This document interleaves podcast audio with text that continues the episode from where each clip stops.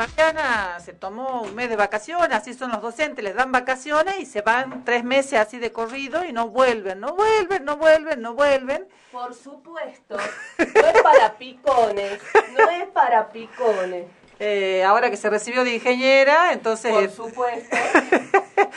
Y no cualquier ingeniera. Ingeniera, nuclear. Nuclear, ¿qué pasa? ¿Cómo andan? Me extrañaron tanto tiempo sin verlos. Bueno, no, sin escucharlos, sin leerlos.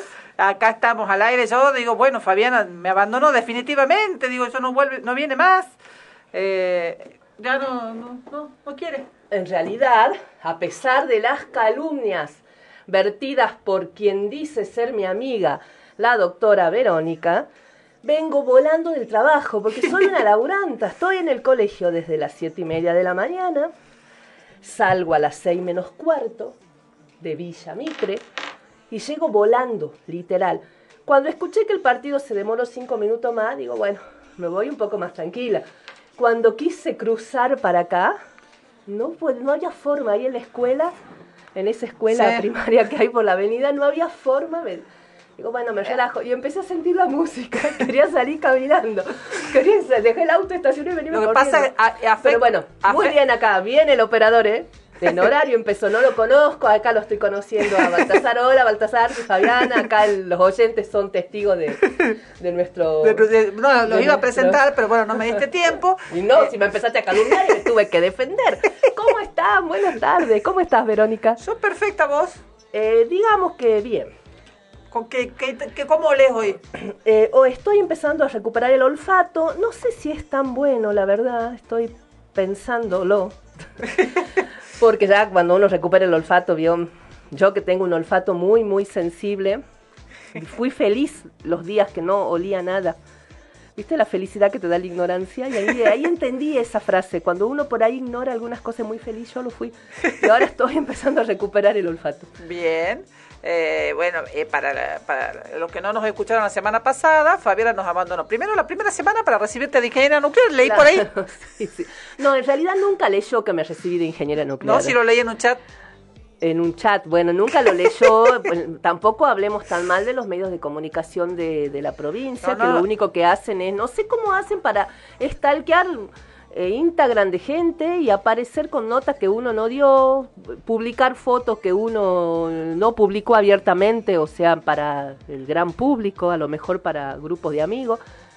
Hay un pasquín digital que a mí me cae muy mal, que no me gusta el, el tinte totalmente amarillo de sus noticias y tendencioso y a veces xenófobo y a veces homofóbico y machista muchas veces que publicó una foto mía de mi hermana y de mi hija que se recibió de ingeniera nuclear y mis alumnos me felicitaban porque pensaban que yo me había recibido de ingeniera nuclear. Entonces yo decía, una buena, me creen capaz de ser ingeniera nuclear, o sea, me ven capaz para tremendo título. Y la mala es que debo ser mala profesora, porque no le enseñé a comprender un texto. eh, sí, el, el, el, la realidad es que eh, también puede ser, yo te decía, un, un, sesgo en el cual ellos miraron la foto de Camila, que es quien se recibió de, ingeniera nuclear, y decidieron que no, te, no, le, no le vieron aspecto de de ingeniera. nuclear. Claro. Ni de ingeniera ni de y nuclear. Y vas a saber cómo se imaginan ellos un ingeniero nuclear. Por eso, entonces dijeron claro. Eh, que es posible que se haya recibido nuestra profesora que sabe tanto y ellos decidieron, solo viendo la, la, foto y el título, sí. que, eh, que te habías recibido de Por eso te digo, la buena es que de verdad me creen capaz de ser ingeniera nuclear, o sea que es buena para mí esa. bueno, cuestión es que eso fue la primera semana. Me fui a ver la recibida. Que es la que yo te di permiso, te autoricé y te firmé la licencia. Sí, la segunda, el certificado médico, lo lamento, gacete la graciosa y te meto un reclamo laboral. Y terminé enferma, porque el periplo del viaje a Buenos Aires fue... Primero, confirmé que lo barato sale caro, parece una tontera, una obviedad, pero lo confirmé en carne propia. Compramos pasajes baratos para ir a Buenos Aires, porque la verdad es que era carísimo. Fuimos a la recibida de, Camila, como ya lo estamos diciendo. Eh, y compré en, Fly, en Flybondi, que era lo más barato. Más o menos, calcule 5 mil pesos menos por pasaje. Que somos, éramos tres. Mira que se recibió la hija de, de, ingeniera y volvió a formar, me trata de usted ahora. Este, bueno, calculando eso. Cuestión no, la trato de usted porque usted me ha calumniado y ha roto nuestro pacto de amistad. Cuestión que, este, claro, compro esos pasajes más baratos, llegamos, volvíamos el sábado a las 7 de la tarde o a las 4 de la tarde, no me acuerdo. Unos dos días antes nos mandan un mensajito diciéndonos que una buena, teníamos que volver, porque como había comprado un pasaje barato, me volvía de Ezeiza. Me mandan un mensaje diciéndome que me habían adelantado 40 minutos el vuelo y que salía de Aeroparque. Digo, qué bueno. Te ahorraste como mil pesos. Ingenua mío. Mil quinientos pesos, no, decías vos en ese en momento. En ese momento, mucho más, mucho más, porque sale, no sé sale, sale 1500 solamente por persona el colectivito. Ah. Y éramos tres nosotras. Y un taxi más o menos salía 4.500. O sea, era ahí, carísimo. Pero una cosa era gastar 15.000 más. O sea, a mí me daba. Cuestión es que cuando estábamos en el aeropuerto esperando todo, la neblina, se cancela el vuelo de Flybondi. Aerolíneas reprograma y salen más tarde, Jetmar reprograman y salen más tarde, Flybondi cancela. Cancela y deciden acomodarnos donde ellos tenían disponible. O sea, el martes a las 7 de la tarde. Fíjese que los 15 mil pesos que me ahorré se duplicaron en vivir tres días más en Buenos Aires, porque éramos tres, mis dos hijas más chicas y yo. Y ahí yo creo que en ese día que estaba la gente desaforada, había gente como loca que gritaba y demás, calculo que me contagié entre sábado y domingo. En Buenos Aires eh, no se puede subir a los colectivos, por lo menos de, línea, sin barbijo. En el subte casi todos están con barbijo, pero no hay como nadie que controle. Entonces hay dos o tres que no, no se pone barbijo, pero toda la gente se pone barbijo, lo que está bien porque está muy cerrado, poca ventilación en, lo, en los subtes. Eh, y hay, como que yo noté mucha conciencia, mucha gente que está con barbijo en la calle, obviamente para caminar por ahí te lo sacás si no estás muy amontonada. Bueno, pero, es que ya en Buenos Aires la gente se le empezó a pasar este, lo que en medio de la pandemia, a conocer gente que está enferma, claro, que es lo que me está pasando a mí en este momento. Entonces, este, nosotros fuimos manejándonos de esa, de esa forma. Yo deduzco que fue en el aeropuerto que la verdad que era una locura, mucha gente, mucha gente enojada, mucha gente gritando. Eh, en algún momento te bajas el barbijo un ratito para tomar aire, porque la verdad que encerrada en ese clima, en ese ambiente, muchas horas. Eh, cuestión es que el martes empecé con un leve síntoma, leve, o sea, sentí un poquito de dolor de cuerpo que podría ser tranquilamente una tensión, y yo digo, estoy estresada por todo esto que tuve que faltar dos días al trabajo, un montón de cosas que no tenía previsto. Y, bueno, volví, en el, en el avión no se puede viajar sin barbijo, así que las dos horas de vuelo en el barbijo. Con barbijo llegué acá, el miércoles amanecí con el mismo dolor. Eh, el jueves otra vez y ya el jueves pedí licencia médica, me fui a ver, me pidieron el, iso, el igual salió detectable el COVID y detectable eh, el síndrome viral respiratorio. Las dos cosas. Eh, pero fue muy leve. Yo tengo cuatro vacunas, tengo la vacuna de, de la gripe. Fue el 20% de una gripe. ¿Has visto, cuando, ¿Has visto cuando te agarran esas gripes fuertes que te duele todo, que no podés ni moverte? Bueno, el 20% de ese estado. Digamos que me aislaron, pero por una cuestión de prevención epidemiológica. Yo no estuve mal. Me asusté un poquito al principio, después me relajé y dije, a ver, estoy recubierta. Eh, dos días con una congestión nasal molesta, pero nada que me haya alterado mi calidad de vida. Eh, la noticia de esta semana fue que el 96.7% de las personas que están internadas en este momento con COVID no están vacunadas. Uh -huh. ¿Vos tenés la vacuna? Cuatro. Bien, que es lo que tenés que tener, digamos. Eh, o sea, tener el calendario al día. Tengo cuatro, tengo el calendario al día y además me había puesto la de la gripe.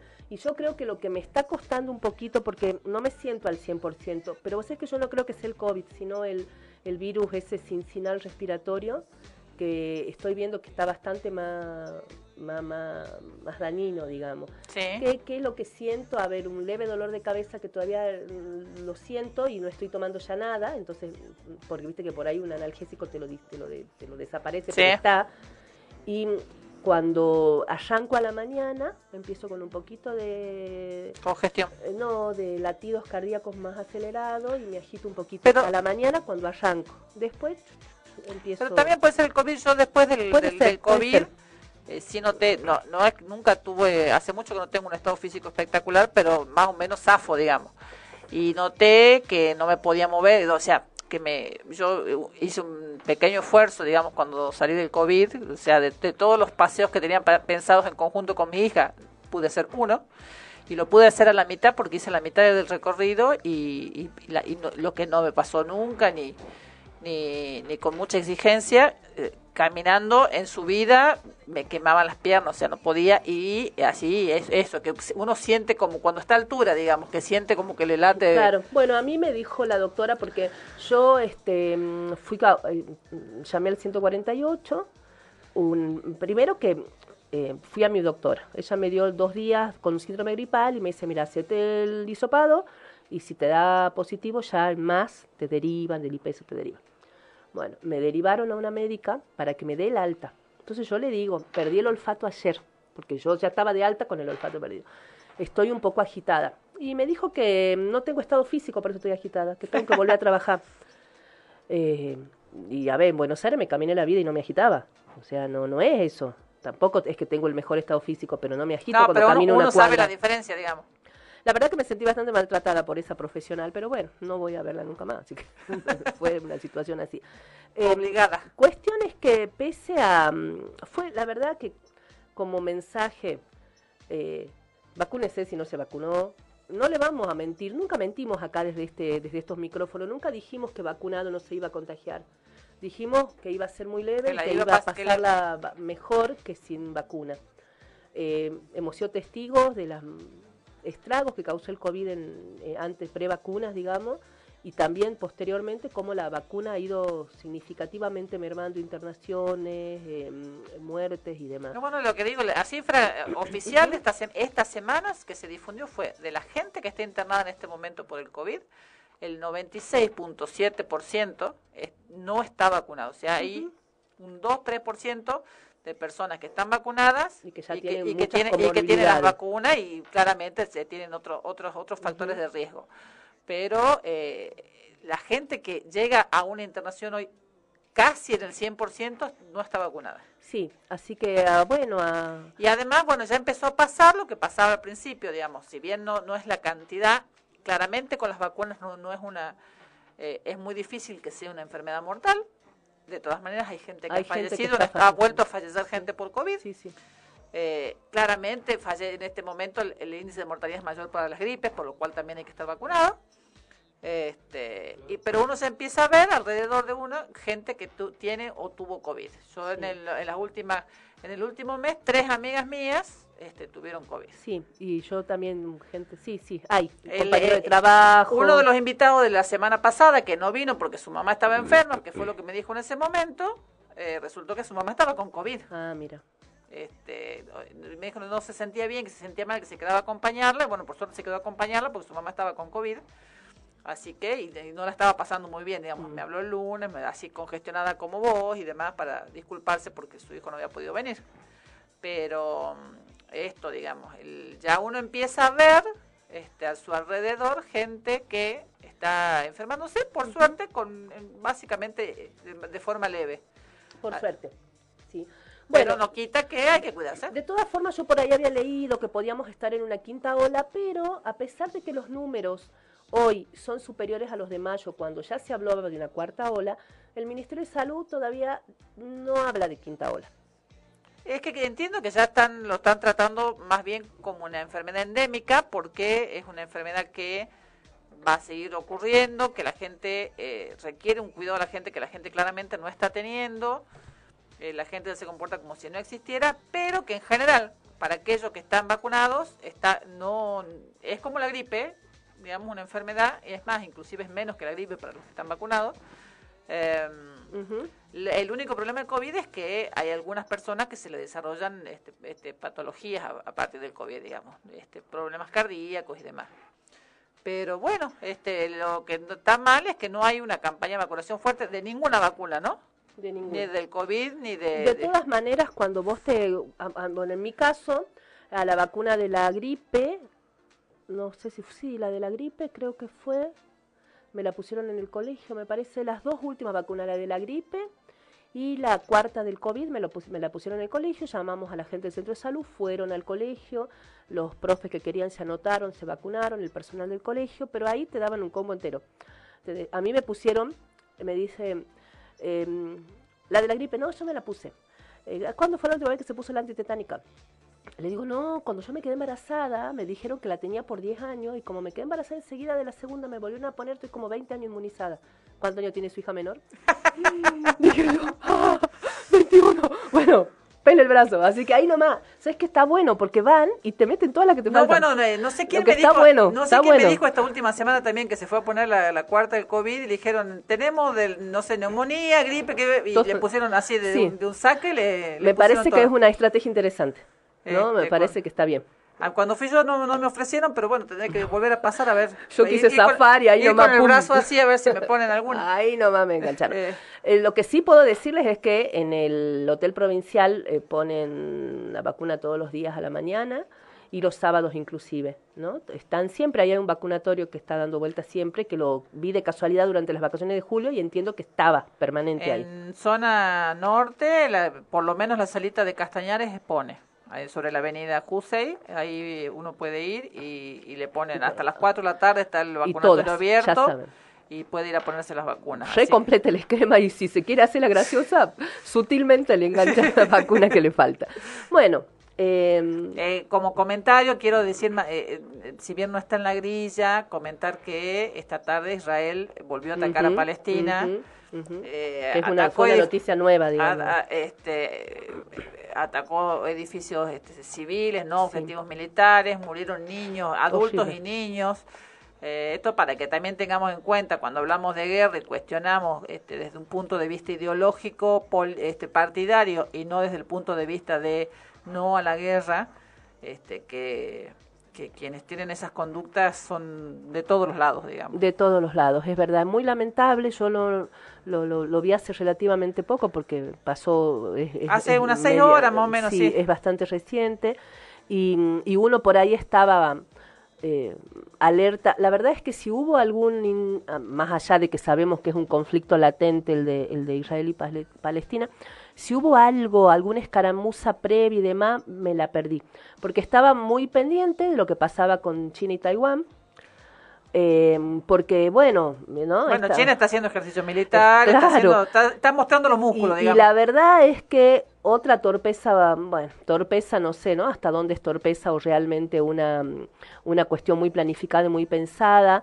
Yo hablo de torpeza porque la CIA, este, le advirtió a Biden que no tenía que llegar Pelosi a Taiwán porque iban a, picarla y la picó nomás. Fue, bajó a pesar de que la misma organismo de inteligencia le dijo no conviene que vayan sin ninguna necesidad porque no es la misma situación. La posición de Estados Unidos hacia afuera no es la misma que con la situación de Rusia y Ucrania. Eh, eh, y además, digamos, la mayoría de los países del mundo reconocen que Taiwán forma parte de China. Eh, y además, eh, esto también tiene que quedar claro, vuelvo al, tema ideológico, para quienes cuestionan el posicionamiento o no de Argentina en este conflicto, eh, el, posicionamiento diplomático es equivalente al reclamo por nuestro por las Islas Malvinas. O sea, China eh, eh, apoya la, soberanía de Argentina sobre las Islas Malvinas y Argentina lo hace respecto de la soberanía china sobre Taiwán. Sobre Taiwán. Entonces yo estaba más pendiente de eso y la verdad, torpeza absoluta mía, porque a mí me, me interesa bastante la política internacional que pueda entender y con todo el respeto de una persona que lee política internacional no viviendo ahí, porque me molesta mucho la gente que vive afuera y cree que sabe todo lo que pasa en cada país, pero me, me suele interesar y la verdad que a esta yo no la vi venir. Eh, más allá de que sabemos que es una zona de conflicto. Lo que sí puedo contar como una experiencia em, es que em, eh, estuve en Buenos Aires el 18 de julio. Y mm, bueno, mi hija estaba preparando la, presentación de su tesis, entonces yo estaba media sola y resolví ir al acto de la AMIA. Hablando justo que estamos hablando de esto, me acordé.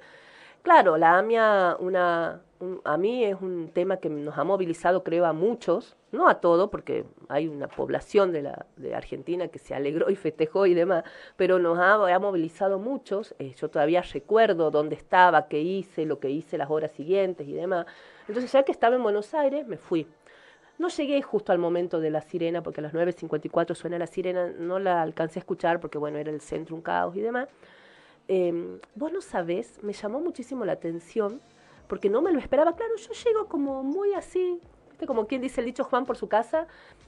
Quiero encarar para entrar vallas, policía federal, gente que parecía del servicio de un servicio secreto israelí, más o menos, todos estaban vestidos así como en las películas, viste, todos de negro, con esos auriculares así que los hablan todo el tiempo en el oído. Eh, escáner, me pararon, ¿a dónde va? Quiero ir al acto. Pup, escáner. Me revisaron entera, pase. Digo, bueno, ya está. Voy a entrar a la segunda valla, ¿a dónde va al acto? ¿Y por qué quiere venir al acto? ¿Y quién es usted? ¿Y para qué quiere entrar? Así. Entonces yo, bueno, expliqué un poco así, que, hacía ahí. Claramente me hicieron sentir, vos no tenés que estar acá, esto no es para vos. Y yo sentía que era para mí, porque ahí murieron argentinos y yo soy argentina y, estoy en contra de todo tipo de, de, de, acto guerrillero y demás, de acto extremista, digamos. Al final terminé entrando, pero me, me sentí como muy, viste, cuando te sentís muy agobiada, muy, fue muy fuerte la impresión, ¿no? Este, llegué, bueno, a una parte, escuché discursos, muy emotivo, muy todo, pero muy difícil entrar, muy cerrado. Y bueno. Muy eh, cerrado. Mientras había otro grupo que yo me enteré después, que era Memoria Activa, creo que es Malamud, si no me equivoco, sí, la persona que está al frente, que había hecho un acto abierto en otro lado, pero bueno, yo a eso no lo había, no lo había visto.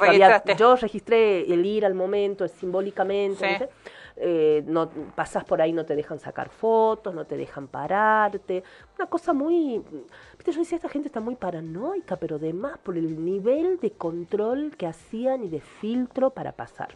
Me impresionó muchísimo.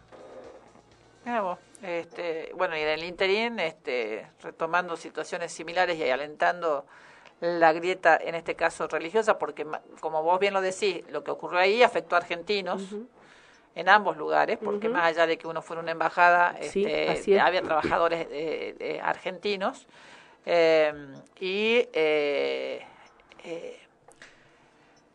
esta semana, como, como siempre que, bueno, lo de Pelosi y lo de Marco ahí también, como siempre que Estados Unidos tiene algún tipo de problemáticas desde el punto de vista económico demás, alientan este, amenazas de guerra y esta semana fue el anuncio de Joe Biden del asesinato del asesinato de una potencia en un país extranjero. Exactamente. O sea, es como que viniera alguien acá, cuando hablamos del, del secuestro del, del, nazi, que no me va a salir ahora el nombre, eh, en Argentina por este por fuerzas este israelíes. ¿Cómo era? Sí, a mí tampoco. Eh, no era así? No, Priebke es el que detuvieron en, en Bariloche. Pero el de Bariloche no es el secuestrador. No es el que secuestraron eh, ya me pasaría el nombre. Eh, eh, Estados Unidos se inmiscuye en la soberanía de otro país para asesinar a una persona que ellos este, deciden que es su enemiga sin juicio, sin, este, sin ningún tipo de, posibilidad de defensa ni nada.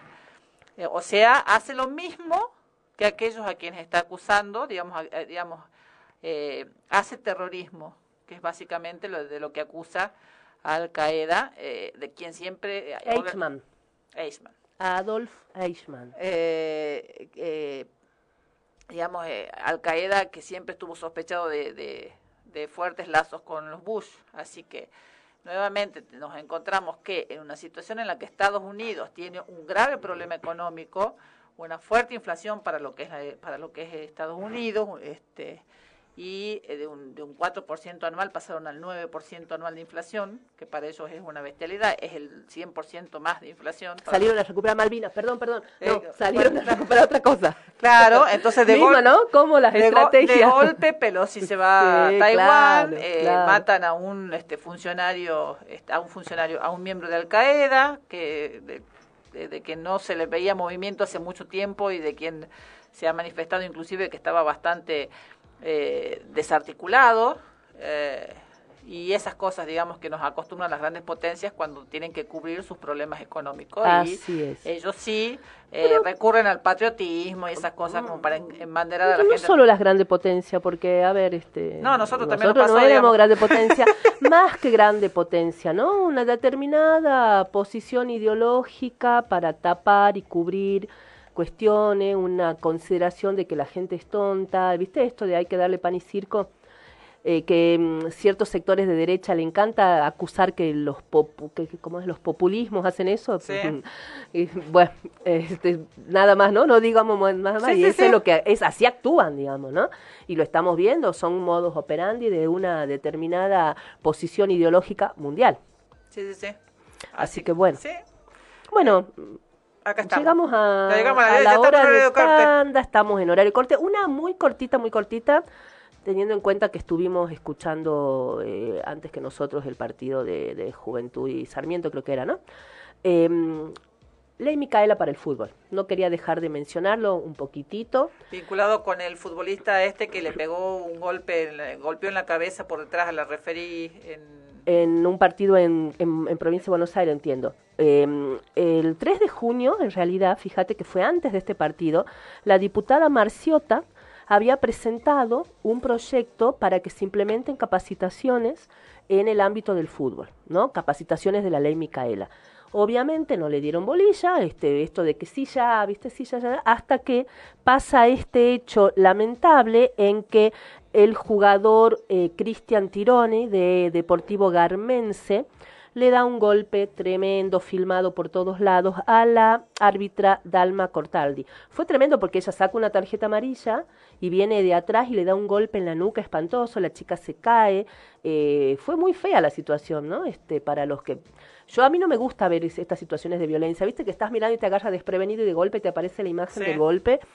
Eh, así que interesante, yo creo que es necesario que eh, el ámbito del fútbol es un ámbito eh, machista, porque es un reflejo también de la sociedad en la que vivimos y los machismos no se logran todavía desarticular. De hecho, em, el tema de los femicidios de julio, están hablando de un promedio de un, un femicidio cada 29 horas, lo que es una barbaridad. Eh, entonces hay eh, estructuras patriarcales que siguen latentes y que, digamos, la muestra más cruel de esa estructura patriarcal es el femicidio, pero hay muchas otras violencias al medio que hay que desarticular y se, desarticula con capacitación, con enseñar, con reflexionar, con aprender, con desnaturalizar, lo decimos muchas veces. Eh, y también como para cerrar esto, ¿no? A mí me llama mucho la atención porque eh, viste que la selección argentina de fútbol femenino clasificó para el Mundial. La goleadora, que la verdad que una garra impresionante, este, la jugadora Yamila Rodríguez, a mí me había hecho, o sea, estas contradicciones de, de, de decir que bien cómo juega, pero yo no me podía borrar de la cabeza Era- que fue una de las que lo apoyó a a Villa, Villa. que lo cuestionamos acá también, ¿te acordás? Eh, y lo salió a cuestionar fuertemente a Villa, y lo de Villa es irremontable, digamos, no podés hablar de cama que le hagan ni nada, hay muchísimo testimonio. Bueno, pero eso nos muestra, eh, muestra nuevamente que el, el- el machismo no es solamente de los hombres. Absolutamente, vivimos en una sociedad patriarcal y, y cuando uno habla de patriarcado no habla de hombres, ¿no? Habla de sociedad, habla de ideas, de transmisión de cosas, de hombres y de mujeres. Así que bueno, espero que eh, lo que pasó con Dalma Cortaldi acelere el proyecto que ya estaba presentado desde el 3 de junio por la diputada Marciotti. Bueno, ahora sí, Ahora sí. Vamos a la tanda. Vamos a ir escuchando un tema de Zoe Gotuso, que es una cordobesa que tiene 24, 25 años, la verdad que muy buena, la rompe, eh, hace unas canciones geniales. eh, así que bueno, vamos a ir con uno de sus temas. Ella largó hace poquito un disco solista y nosotros nos vamos a la tanda ahora escuchando Ganas, que fue el primer single de su álbum solista.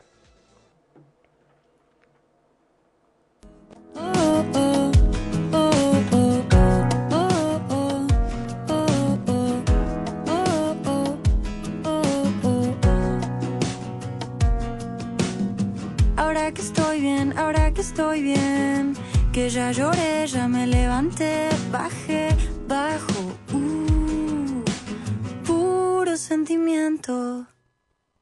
Tanto dolor trajo esta canción, suena en el cielo, suena en nuestro corazón, subo otra, otra, alto sentimiento. Por eso no me quedo con las ganas. Miremos pelis en la cama. Beso a la mañana. Eso es todo para mí. Ya no me quedo con las ganas. Miremos pelis en la cama. Me das un beso a la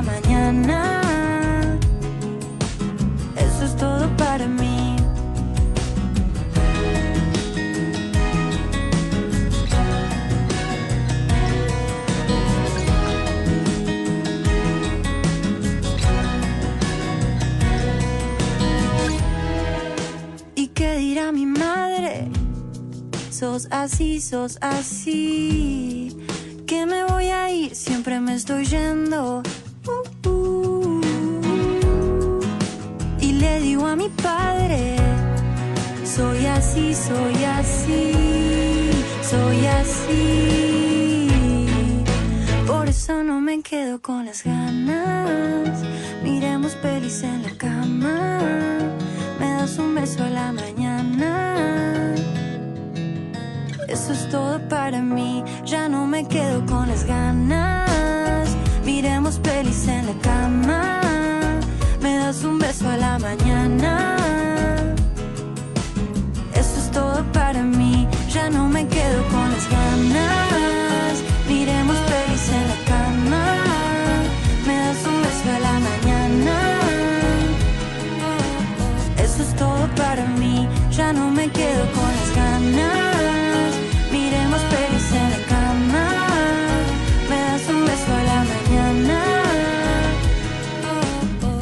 Todo para mí. Ahora que estoy bien, ahora que estoy bien. Ahora que estoy bien. Quiero que sepas que ahora que estoy bien, ahora que estoy bien. Ya lloré, ya me levanté. Ahora que estoy bien. Quiero que sepas que yo estoy con vos, vos, vos, vos, vos.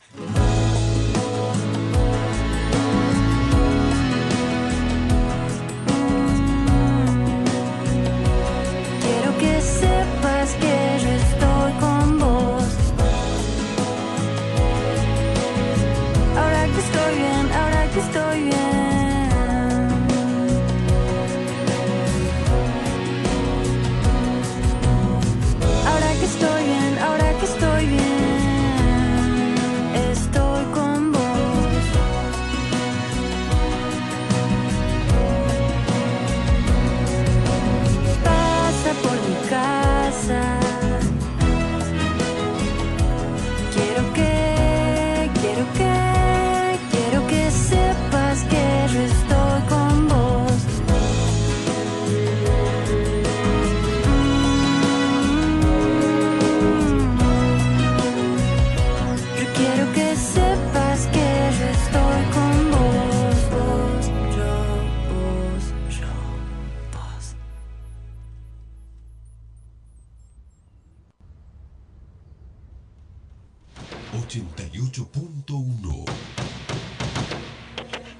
FM Noticias. Una radio para no olvidar. Sergomint, máquinas y herramientas para talleres y gomerías. Tenemos las mejores marcas. Las mejores marcas. Balgon, Kobe, TG, Bipal, Macking Parts. Además, cámaras de todas las medidas. Sergomint. Carlos Pellegrini 750, teléfono 423 43 49.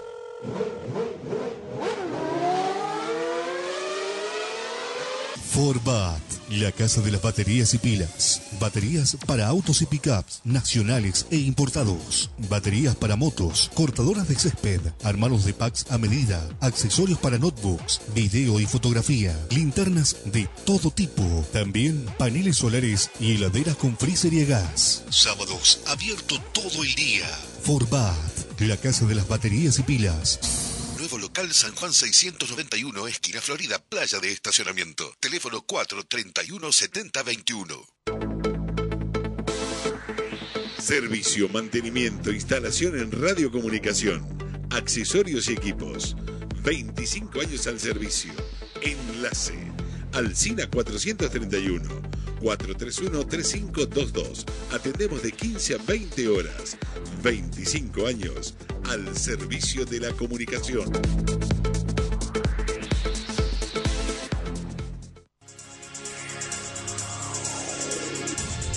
Mientras todos buscan entretenerlo, nosotros lo invitamos a informarse. Nosotros lo invitamos a informarse. 88.1 FM Noticias. La primera del dial. Viernes de After. Viernes de After.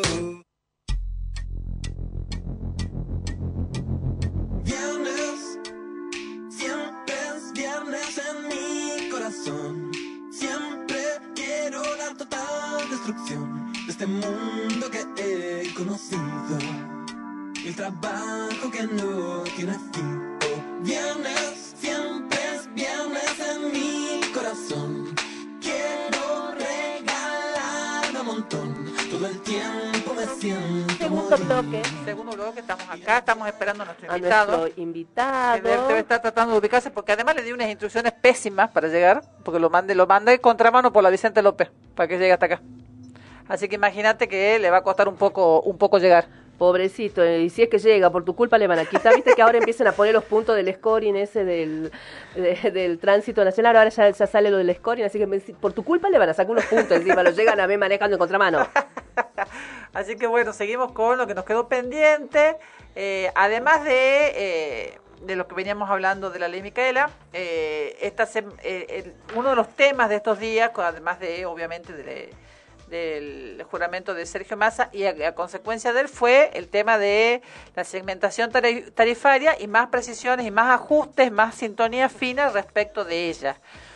Eh, eh, lo que anunció Sergio Massa que quienes tengan este perciban este a ver Nos paramos porque tenemos un oyente, entendemos que hay un oyente, ¿no? ¿Es verdad? A ver, hola, buenas tardes. ¿Con quién hablamos? Hola. Sí, buenas tardes. ¿Cómo está Tristán?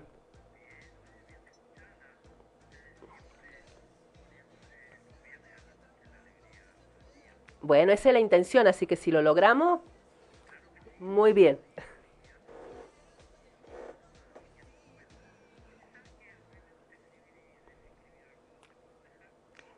eh, si es muy muy cortito Bueno,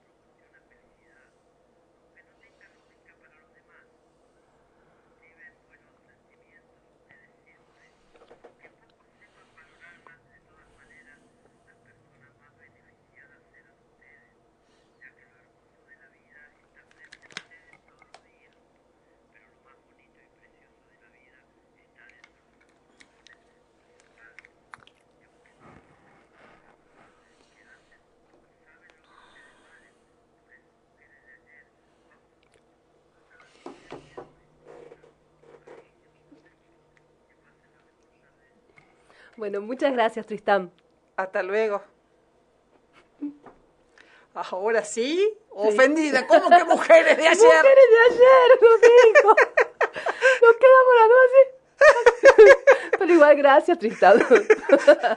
No, no somos tan mayores. Bueno, volvemos a, lo, a donde estábamos. Nuestro invitado, gracias a mi amiga, la mujer de ayer, quedó allá perdido. Vaya a saber dónde está el pobre Santos. Eh, sí, en algún momento llegará pobre.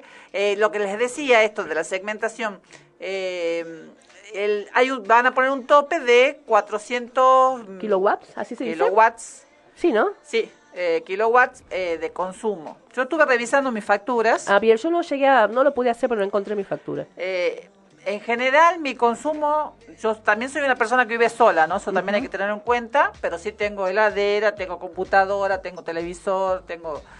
eh, y ronda los 270, 260 mensuales. Sí me pasé un mes de los 400, dije, ¿qué pasó acá? Que me fui casi al doble. Y fue entre fines de mayo y junio y fines de junio, que fue, hizo frío y eh, no tenía regla de limpiada la estufa de gas. Y este eh, y, y prendí la estufa eléctrica. O sea, te- tengan presente eso. Nosotros, digamos, por ahí pensamos que estamos ahorrando porque no consumimos gas y eh, terminamos este, consumiendo más este, el- las estufas eléctricas, todo lo que tiene resistencias, como las estufas eléctricas, las planchas, las pavas eléctricas, eh, consumen bastante. Vos sabés que hay un cuadrito que hicieron por ahí como para tener ideas de cómo se llega, alternativas a llegar a los 400 de consumo, que está interesante, ¿no? Porque el cuadrito dice, por ejemplo, que un horno eléctrico, que yo entiendo que no es microondas, pero no sé cómo será el tema con el microondas ahí, eh, una hora por día, por cinco días a la semana, consume un consumo mensual de 16,88, casi 17. ¿No? Eh, ¿Qué es lo que más gasta? Por ejemplo, el aire acondicionado, que nosotros no tenemos. Ten- Tenemos un oyente al aire. ¿Sí? Bueno, pero Perdón, cort- ¿os llamo? Breve, Sí, te- por favor. ¿Hola? No.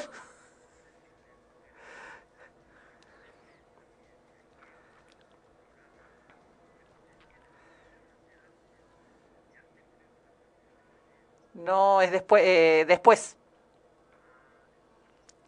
No, por favor, no, era una, era una broma. Usted ha visto que, ah, Tristán, que nosotros somos de hacer bromas, de reírnos, así que no se preocupe, entendimos.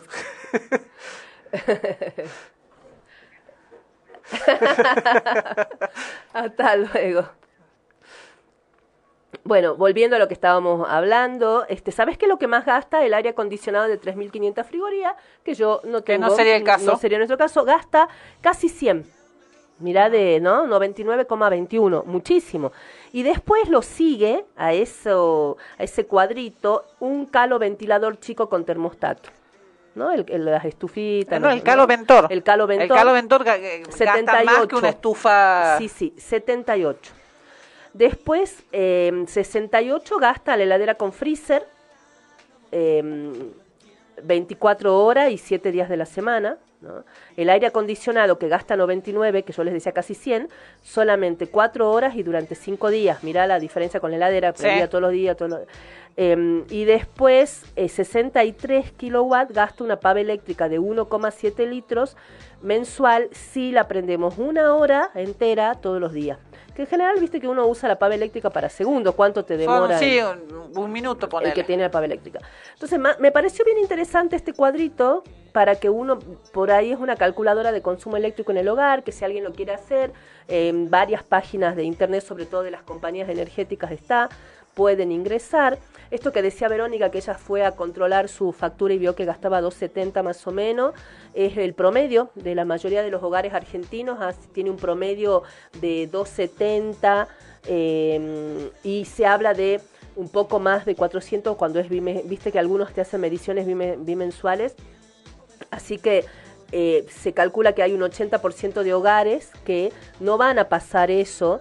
Las dudas que deja esto es qué va a pasar, por ejemplo, con la gente que solamente tiene electricidad, que no tiene gas, que hay muchas casas, sobre todo casas nuevas que se están construyendo, que no tienen Que no tienen conexiones de gas. Entonces ahí me imagino que tiene que haber algún tipo de, no lo deben haber visto todavía, pero lo deberían ver. ¿no? Es que bueno, también puede ser una forma de desalentar ese tipo de construcciones que También. solamente eh, tienden al, al- al consumo eléctrico, digamos, porque ha sido una forma de abaratarse costos por parte de las constructoras, sobre todo en la ciudad de Buenos Aires. Claro, Eh, es el hay- problema de Buenos Aires. hay- Conozco mucha gente que no tiene gas en Buenos Aires, son departamentos nuevos, solo eléctricos. Claro, entonces eh, ha sido una forma de abaratarse costos, este, a- a- a- eh, sobre todo en inmuebles que tienen un, un nivel de costo mucho más alto que por ahí que podemos tener acá, Sí. en alquileres y demás. Y eh, eh, esto, digamos, no no tener acceso a poder utilizar otros otra cosa para producir energía, que, produzca energía dentro de la casa que la electricidad. Y otra cuestión también tiene que ver que qué hacemos con lugares donde no hay gas natural. ¿no? También eso, sí o sí, ahí ya hay como una cuestión más forzosa de uso de la energía eléctrica, que me imagino que hilando fino se irán dando respuesta a, a diversas Bueno, situaciones. entiendo que respecto de aquellos que, por ejemplo, tienen monotributos sociales o cosas por el estilo, eh, no eh, directamente están incluidos. Están incluidos. Más allá del consumo. Así es, así es, sí, porque acá dice, eh, ¿no? Eh, sí, en algún lado leí, estoy tratando de ver dónde había leído, que dice que este, las quienes están, se va a mantener el subsidio para lo que decía justamente la doctora. Bueno, lo que estábamos viendo es que eh, la idea es promover el ahorro de consumo y la verdad, honestamente, me parece que nadie puede oponerse a una, a una a la promoción de ahorrar el consumo. Sabemos que son recursos este, que, están este, en crisis de hace muchísimos años. Em, ¿Quién puede estar en desacuerdo que gente que factura muchísima plata, que tiene autos, aviones y demás, pague lo que corresponde? Me parece que nadie. Sí hay que tener cuidado Es con que, la... Pero además esa gente que toda la vida estuvo subsidiada, cuestiona otro, los subsidios de los Y es lo que da bronca, ¿no? Porque además no es que están subsidiados solamente con los servicios de energía, ¿no? Están sub- estaban subsidiados cada vez que se compraban un pasaje para Europa en cuota, estaban subsidiados siempre y con qué descaradez y facilidad ponen el dedo en juzgar en a los demás, ajeno. ¿no? En el subsidio ajeno y el del Y no pobre además, ¿no? el- y el del y el y el que necesita el subsidio para comer, no para irse de viaje, no para para llenar la pileta con agua y, y no pagar lo que tiene que pagar. Entonces, este, me parece que era necesario, que se tenía que haber hecho hace mucho. Ahora esperemos que de verdad em, todas las situaciones que requieran mantener el subsidio y que por distintos motivos no se hayan podido cumplimentar y demás, eh, tengan una posibilidad de ser comprendidos. Eh, como nadie puede oponerse a una racionalización, yo pienso, ¿no?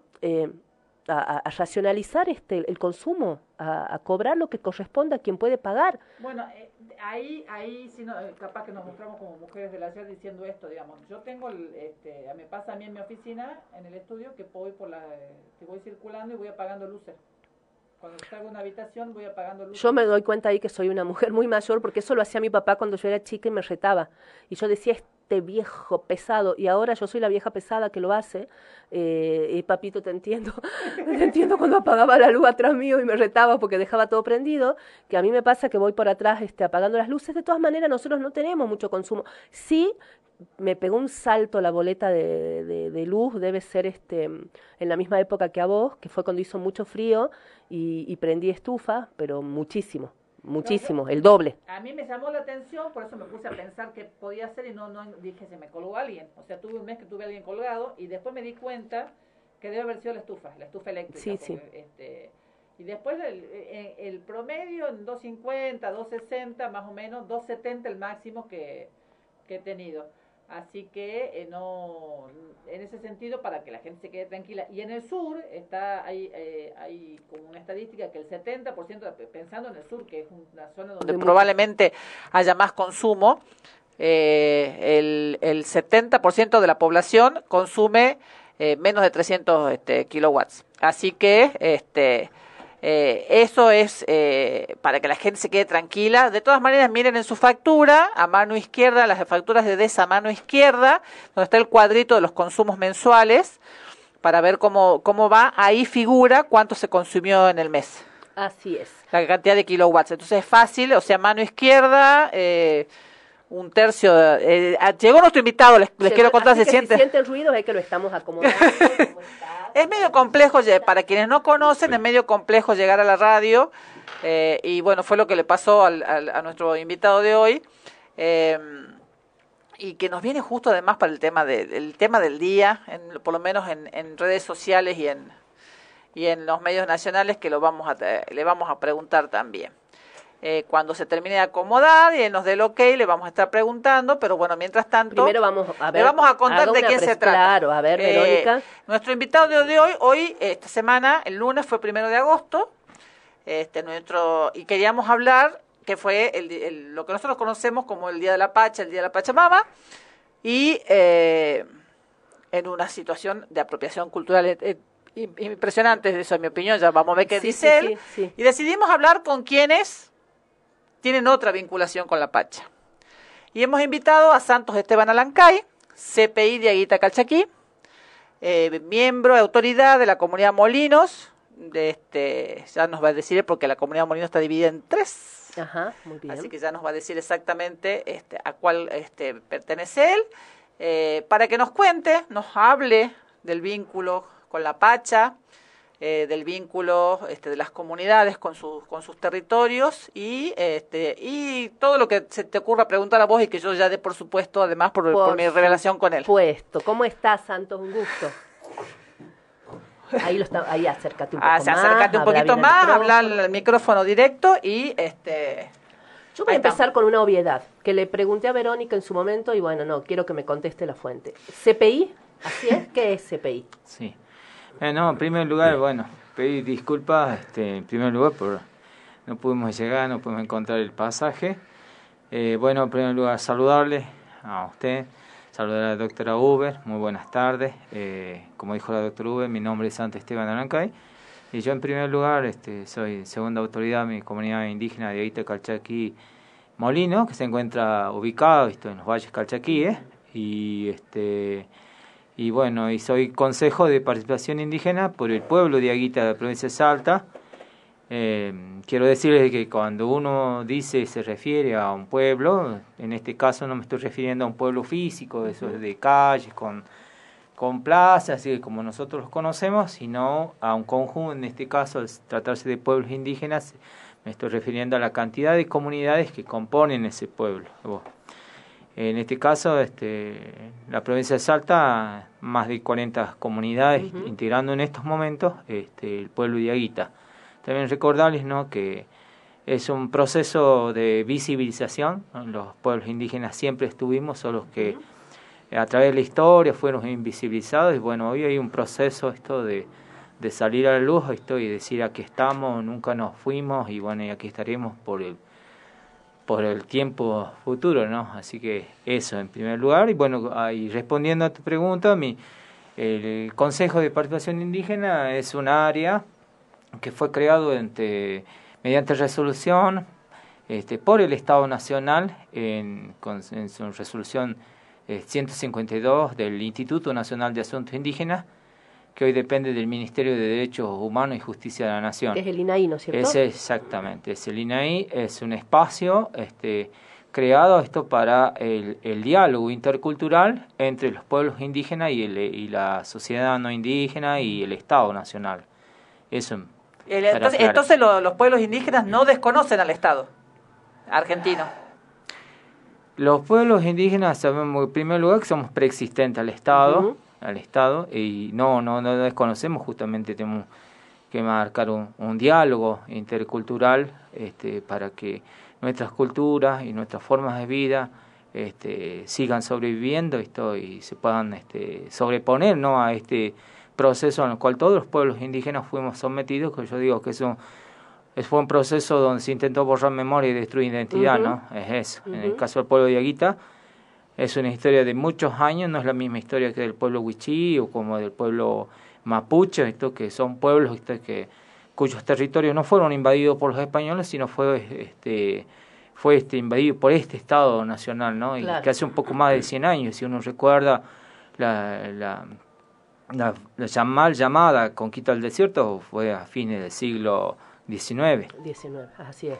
Eh, eh, ¿Viste la noticia del día de la declaración de, de, territorio sagrado del volcán Lanín? No sé si lo llegaste a ver o no lo llegaste a ver por Eh, parte de parques nacionales. Eh, sí, ese es el del pueblo mapuche. Mapuche, Sí, Ma- sí, pa- sí. Mapuche, sí, sí, ese. Sí, sí lo, lo, lo vi, que fue declarado por la Pero administración después, de después este, en- entiendo que dieron paso marcha atrás, ¿o no? Eh, hubo otra, no, no recuerdo qué otra of- eh, oficina del Estado dijo que no le correspondía a parques nacionales eh, hacer esa declaración, Sí. pero eh, ¿vos qué opinás de, de este reconocimiento del volcán Lanín como, como territorio sagrado? Dentro de las cosmovisiones indígenas y de cada pueblo, cada pueblo conoce este, cuáles son sus sitios sagrados, cuáles son sus lugares este, eh, donde sus ancestros estos hacían este, sus rituales, nuestros ancestros también.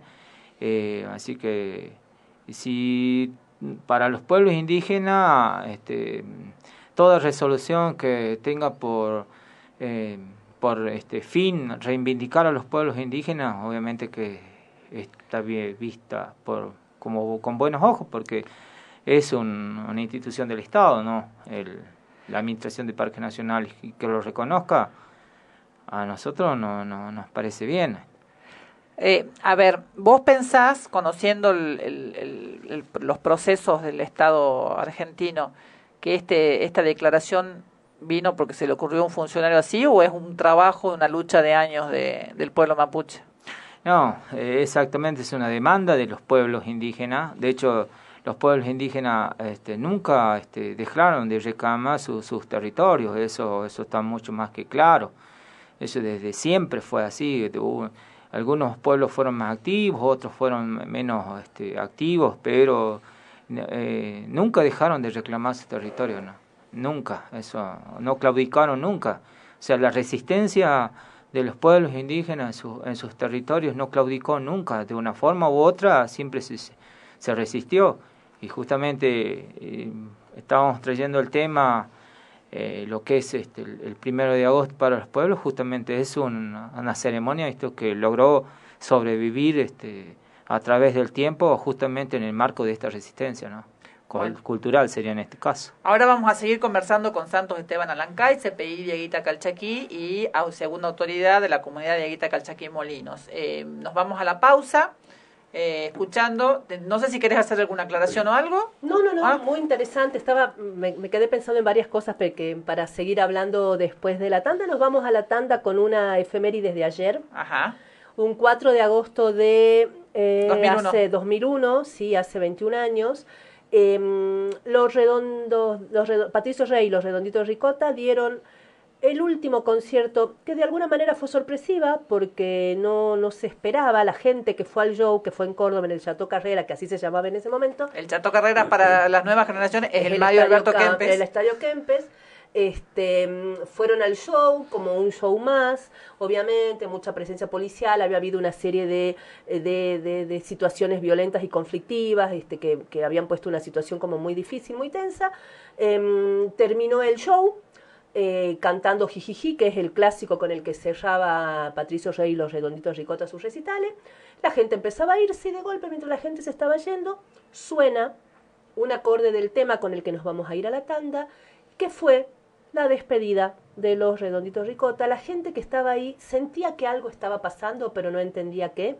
Eh, supieron mucho después que ese iba a ser el último show que iban a presenciar de esta banda fantástica, así que nos vamos a la tanda escuchando Un ángel para tu soledad.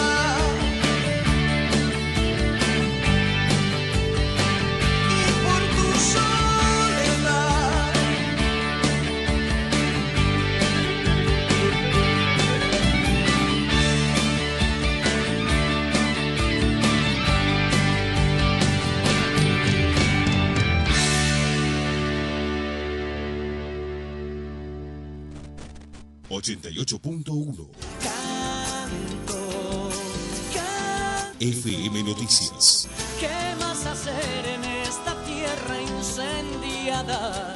La opinión de la gente. Sino cantar. La basura húmeda, lunes, miércoles y viernes. La basura seca, todos los martes y jueves. A separar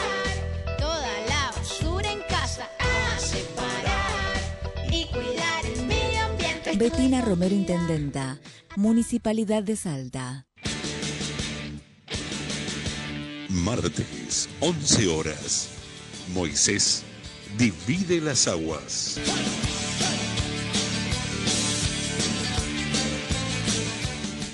www.turradioinfo.com, el sitio web para tu emisora en 5 minutos. www.turradioinfo.com, Radio Info, el sistema de gestión de contenidos web con la última tecnología en diseños. Disponible para ordenadores y dispositivos móviles. Contactos al teléfono 03877 154 56 512. Gonzalo Sebastián Medina.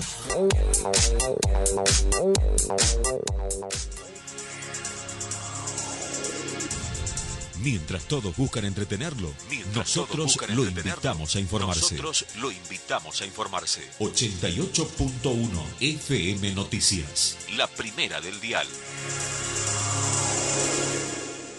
Viernes de After. Viernes de After. Viernes, siempre es viernes en mi corazón. Siempre quiero la total destrucción de este mundo que he conocido. El trabajo que no tiene fin. Viernes, siempre es viernes. ¿En qué momento llegamos al tercer bloque? Estaba pe- pensando mientras la escuchaba a mi querida amiga, qué bueno que una previa, elegí una previa difícil para que no cante los temas. Esa fue mi estrategia. Bueno, después en la previa lo volvemos a hablar. Bueno, para los que recién se están enganchando, este programa es Viernes de After. Estamos eh, conduciendo el programa Verónica, mi amiga acá al lado, y yo, quien les hablo, Fabiana. Y en este momento estamos con un invitado muy especial que nos viene a acompañar para... Pusimos el tema así de la Pachamama, pero lo que salga, lo que se dé para hablar, hablamos, que es Santos Alancay. Está ya desde el bloque anterior, pero nuevamente lo volvemos a saludar al aire y seguimos conversando de lo que estábamos hablando, habíamos terminado hablando un poco del volcán Lanín y habíamos hecho un pequeño como relación con el tema de la Pachamama. Contanos, Santos, ¿cómo es la relación eh, de ustedes con la Pachamama? Por ahí la doctora decía, para mí un poco de aculturación esto de que ahora es como que está, porque terminamos diciendo recordar o conmemorar o honrar a la, a la Pacha tiene que ver con una cuestión de resistencia. Apropiación cultural, en realidad. dije yo. Apropiación cultural, dijo ella, sí, resistencia a él. Bueno, a ver. Yo para este simplemente bueno ahí eh, qué significa no para para nosotros como pueblos indígenas primero tenemos una cosmovisión que es totalmente distinta a la cosmovisión occidental no Eh, puesto ahí vamos a ir al tema. Esto por ejemplo el- la tierra en sí para nosotros es nuestra madre nuestra madre tierra es nuestra pachamama. Y la palabra, palabra Pachamama también traducida esto así a castellano también tiene su significado este tiene significado y también este eh, también tiene una explicación dentro de las comunidades no porque Y, y, refiriéndonos a la cultura occidental, la tierra eh, dentro de la cultura occidental es un bien, es una cosa, se compra, se vende, se reparte. Ahí, ahí, está, ahí está la gran diferencia, la, las dos grandes diferencias entre la cosmovisión occidental y la cosmovisión indígena, que no solamente es del pueblo diaguita, sino que de todos los pueblos originarios, de todos los pueblos indígenas del mundo, podríamos decirlo así, porque eh, todos los pueblos tenemos este concepto de ver al, a la tierra, al territorio como una madre, pues justamente porque es la proveedora de todo. E, e esa es la, la gran diferencia. Y, y, se lo representa muchas veces, veo que representan, ¿no? Hoy por hoy con, como si fuese una mujer, y de hecho sí, nosotros no la representamos como una mujer, pero sí lo tenemos en el imaginario, uh -huh. porque nuestros padres, nuestros abuelos nos decían siempre que es una este, nos enseñaron esto que es una señora mayor, esto, que no sé, pero no una señora abuela también, ¿no? Ya entrada en años, sino una persona mayor, esto con una sabiduría, con una trayectoria este, en, el, en el mundo, con una gran experiencia, una madre un, sabia, proveedora, ese es el término, proveedora podríamos decir. Este, y es una ceremonia muy íntima, ¿no? Es una ceremonia muy íntima que como le digo yo en el marco esto de la resistencia ha logrado sobrevivir hasta los días hasta el hasta el día de la fecha no uh -huh. y y yo por ahí este y digo esto no y la ceremonia del, de la de la madre tierra del primero de agosto se lo hace especialmente aquí en, el norte y más precisamente a ver si nos podemos referir nos vamos a referir aquí a lo que es ciudad de Salta uh -huh. yo digo a veces este aunque la la sociedad este salteña, por decirlo así, se resiste a, a, este, a reivindicar su raíz indígena, uh -huh. pero está atravesada esto por la cosmovisión indígena uh -huh. y, lo de, y, lo, y se lo demuestra justamente en el primero de agosto al al saumar, al saumar, al, al hacer todos los, los, ritos, parte de las ceremonias que hacían nuestros nuestros que ancestros. Se hizo desde siempre, ¿no? O sea, yo recuerdo desde de ser chica y el primero de agosto amanecer, con el humo, con este olores en, las casas. Eh, por eso ahora está como muy visibilizado, pero en, en, lo, los barrios populares de, de, la ciudad siempre se hizo. Yo recuerdo, para mí está atravesada mi historia de vida con el primero de agosto y la saumada. Capaz que no hablábamos de Pachamama, a lo mejor yo no me acuerdo. Sí, este proceso de saumar, de limpiar y que, está, y que estaba absolutamente vinculado este, nunca se fue. Eh, obviamente hay sectores que lo mantuvieron vivo más que otros, como qué sé yo, estoy pensando en, en, en el Día de Todos los Muertos, que, se, que, está vinculado también con ritos ancestrales y que en, los barrios más populares, más alejados del centro, persistió durante mucho tiempo, este, con mucha simbología, con una, un sentir muy particular, y se nota esto que vos decís, ¿no? una, cosmo, una cosmovisión diferente de la muerte, de la tierra, de, de un montón de cosas. Eh, sí, eh, exactamente es así. Eh, a, a, a, través del, del, del, tiempo esto se pudo mantener. Uh -huh. y bueno, pero también hay que hacer un poco de historia, ¿no? Porque Salta en su propia fundación física como uh -huh. ciudad, su raíz netamente indígena. Uh -huh. al, al, margen de, de aquellos españoles que estuvieron, que vinieron y que fundaron, ¿no? Que estuvieron aquí, pero el, el de fondo es tiene raíz indígena sí o sí.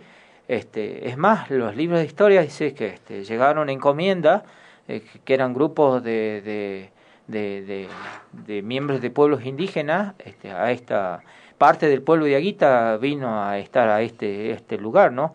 Es, es, me refiero al pueblo, a las comunidades que pertenecen en su momento a, lo, a los pulares, ¿no? Dice que 300 familias del pueblo, del, de ese sector del, del pueblo de Aguita, este, fueron trasladadas en forma forzosa hacia Salta Capital, justamente para en el marco de la, de la ley de la encomienda que se aplicaba en uh -huh. esos momentos.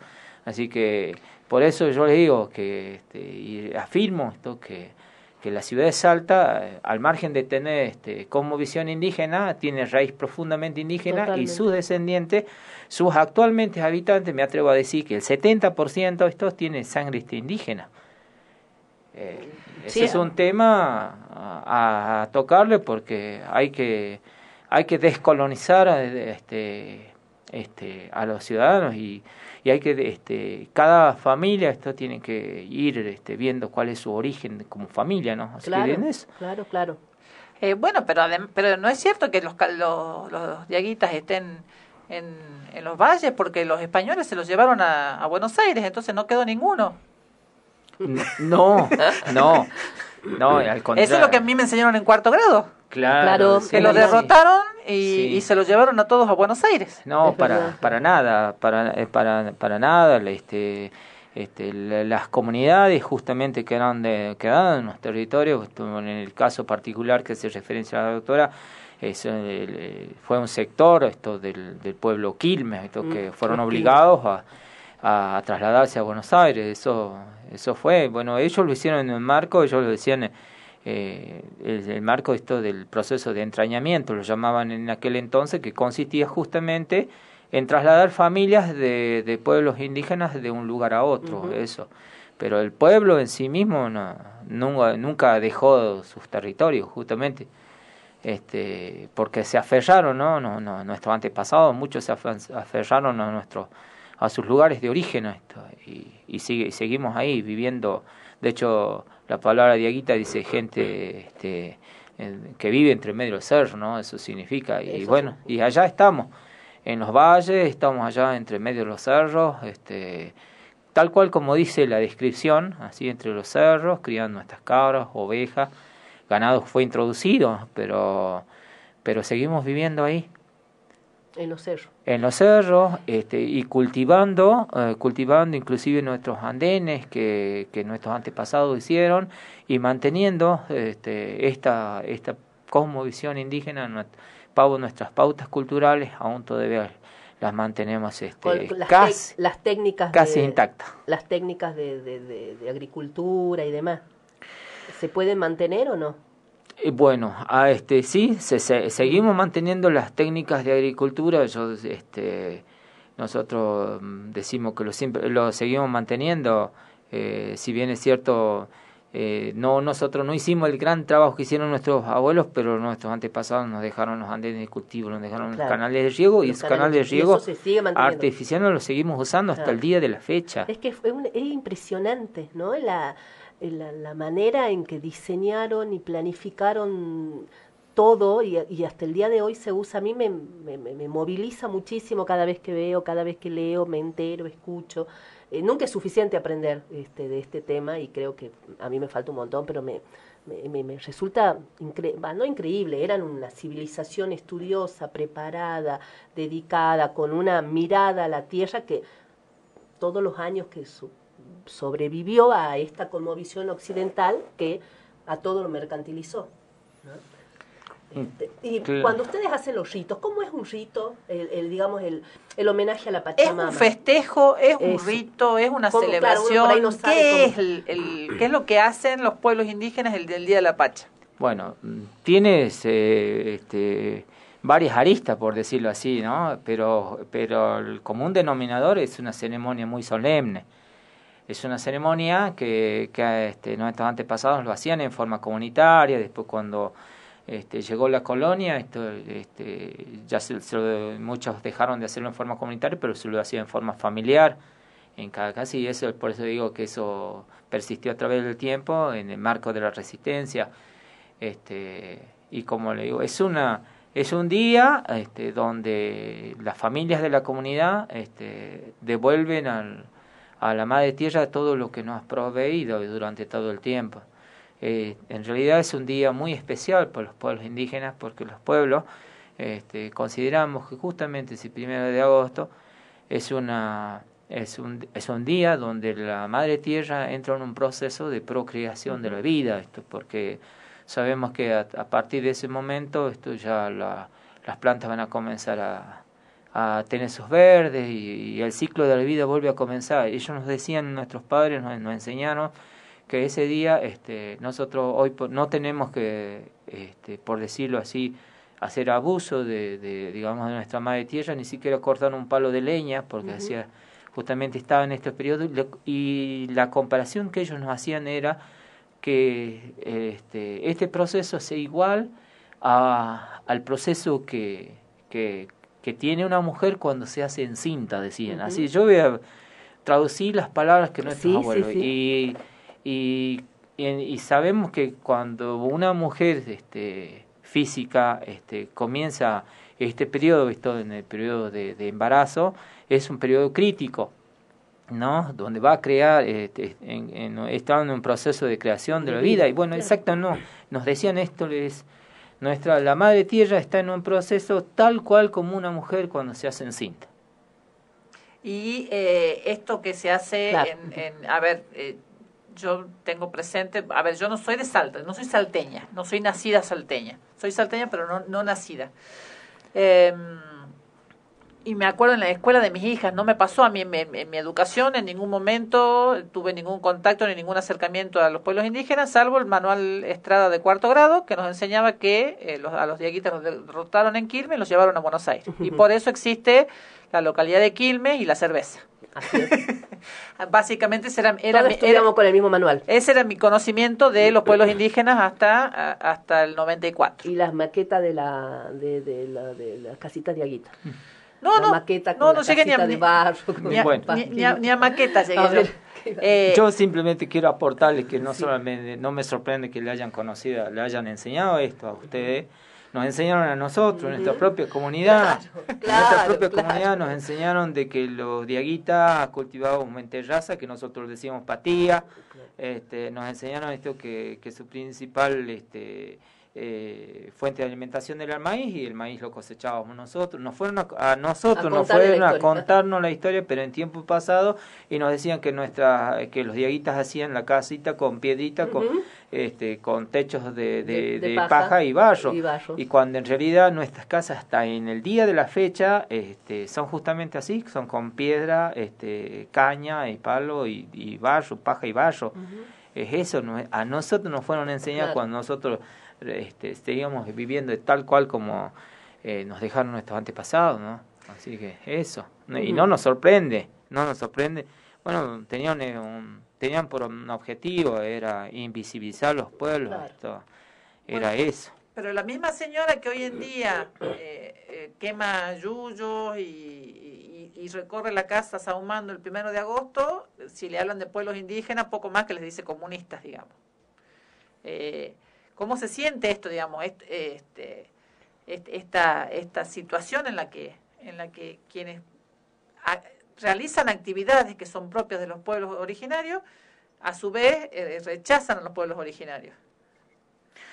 Sí, ahí podríamos entrar en esto que sí, realmente es, este, es por ahí no, no, no tiene sentido, ¿no? A veces no, este, que practiquen, ¿no? Que pongan en práctica este, ritos ancestrales propios de los pueblos indígenas, pero que a su vez desconozcan al pueblo indígena justamente cuando se pone este, como sujeto de derechos, ¿no? A mí me parece que ahí este, la es sociedad no indígena entra a folclorizar esto, es. este, este, parte de ritos, eh, ceremonias ancestrales de, de pueblos indígenas, ¿no? De tiempo se milenario. banaliza, se banaliza, ahora es cool, como dicen algunos, ¿no? Es este, re canchero, re bana- y, lo bana- y banalizan algo que tiene un- una raíz profundísima.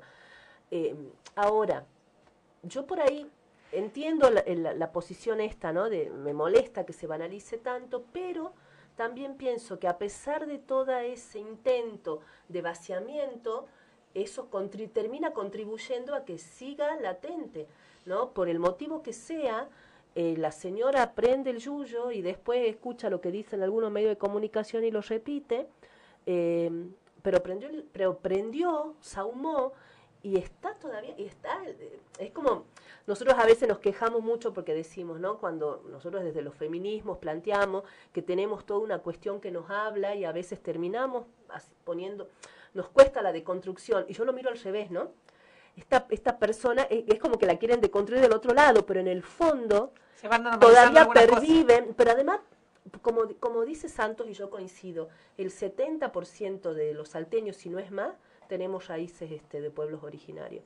Entonces, de pronto la señora que prendió, porque prendía a su mamá, prendía a su abuelita, prendía a su bisabuela, no, no, no lo sabe, y es al revés el proceso. No sé si me entendés. No, sí, que está, está atravesada por otras cosas, pero sigue perviviendo su fuerte pasado y, sus, y a mí me parece eso lo valioso. Después quedará otra, otra tarea, hacer que termine definitivamente de aceptar su pertenencia y con orgullo.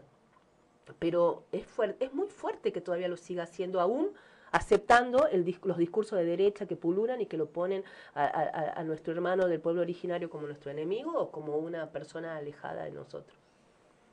Entonces, a mí me parece importante. Yo me alegro, más allá de la banalización que sí me molesta, pero me alegro que en este último tiempo mucha gente haga algo que a lo mejor yo sentía que éramos pocos los que lo hacíamos. Yo lo heredé de, no sé, yo me acuerdo de ser chica despertarme el primero de agosto con el particular olor, qué sé yo, yerba, café, em, azúcar mezclada con un carboncito que, que hacían en la casa y pasaban con mi abuela con la pala, mi mamá con la pala. Me acuerdo de eso y, y, y, que, que, no sentía que había tanta. Después cuando fui más grande no había tanta gente que hacía lo mismo, éramos unos cuantos. Bueno, pero así como me pasó que a mí no, en la escuela de mis hijas, sí, el primero de agosto pasaba la hermana de una de las dueñas del colegio este, sahumando por toda la escuela. Entonces mi hija sí tiene muy presente el primero de agosto, que, se, que, el primero de agosto se sahuma, digamos, y eso es algo que no aprendieron en su casa, porque en su casa nadie sabía nada de eso, pero sí lo aprendieron en la escuela. De otra manera... En una escuela diferente también, ¿no? porque no, en, toda la, bueno, no en, la, en la mayoría de las escuelas durante una época histórica se fue muy fuerte la negativa, el, el tratar de borrar, de borrar algo que sí estaba latente, ¿no? Este, y creo que, como dice la resistencia, no lo han vencido. ¿No? Porque... Eh, justamente culturalmente eh, no hemos dejado y volviéndonos para no irnos dentro de digamos de la ceremonia de la Madre Tierra, como decía, es una ceremonia muy profunda. Eh, y, tiene esto, ¿no? Tiene esto de desahumar, eso nosotros en, las comunidades lo hacemos, levantamos temprano, lo primero que se hace es, es ahumar, también se hace este, tomar bebidas fuertes, calientes, la caña con ruda, la, por ejemplo? La, caña con ruda, bueno, también tenemos, este, usamos esto, la, el, un, como le podemos decir, a modo de pulseras, se, se ponen en unas comunidades con hilo en blanco y negro, en blanco y negro, en color natural, esto, bueno, esto también tiene un proceso, eso también tiene, son ceremonias muy profundas, porque como decía, no, no, va, no, no, no lo vamos a alcanzar de abordar esto en, todo, pero... es pero se, se lo hace, ¿no? Y después, y después propiamente el dar de comer, el devolver a esto lo mejor que de los productos, los mejores productos que nos dio la madre tierra. Es el cavar el eh, pozo. Claro, exactamente. Que de hecho, eso también lo voy a decir, que el, el pozo no se, no se lo cabe en ese día, sino que ya se lo cava un, día anterior, ¿no? ya está listo. claro. claro, un día anterior. Tiene todo un proceso, es muy profundo. Pero en otra forma, lo que estamos, los pueblos indígenas, lo que estamos, este, a este poniendo sobre la mesa que la madre tierra es un ser vivo y por lo tanto es, es sujeto de derecho, es sujeto de respeto, ¿no? Y en ese marco nosotros como pueblos indígenas nos alegramos de que muchos miembros de la sociedad no indígena hoy vayan tomando conciencia, ¿no? Que todos estamos en este, sobre esta madre tierra y que hay que cuidarla, ¿no? y, y, vemos esto de que de que por fin, esto después de miles de años, nos comienzan a dar la razón, ¿no? Porque los pueblos indígenas, justamente eso, hemos sabido mantener el equilibrio entre nosotros y nuestra madre tierra que nos rodea, teniendo en cuenta que ella es la proveedora de todo lo que el hombre llega a tener sobre la tierra, ¿no? Y sin ir más lejos, todos no nos no podemos mirar por otro lado, esto todo lo que nosotros el hombre posee actualmente la materia prima se lo extrae justamente de la tierra. De la tierra, así es. Y yo pensaba en, ya en cuestiones concretas de, de, hacer el, la ceremonia de la Pachamama, ¿no? Eh, pensando, ¿para qué se sauma? Para si hay alguien que está escuchando que no sabe cuál es, que lo hace pero no sabe por qué.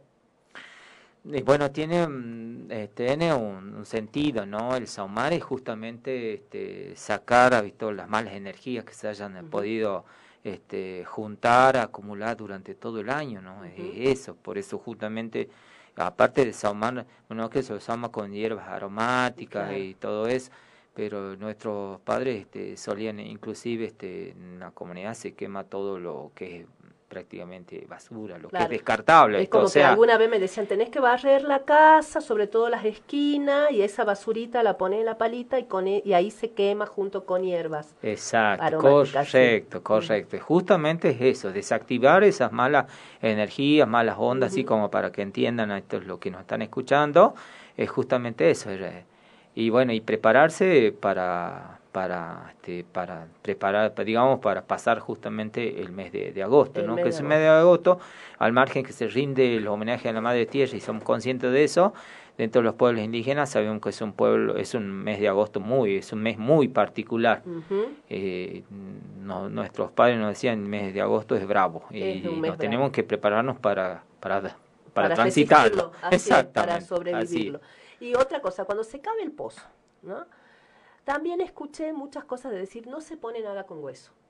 Yo decía, ¿por qué? Me, me preguntaba, digamos, no, no sabía, ¿no? Entre tantas cosas que, que la gente va... Porque es un...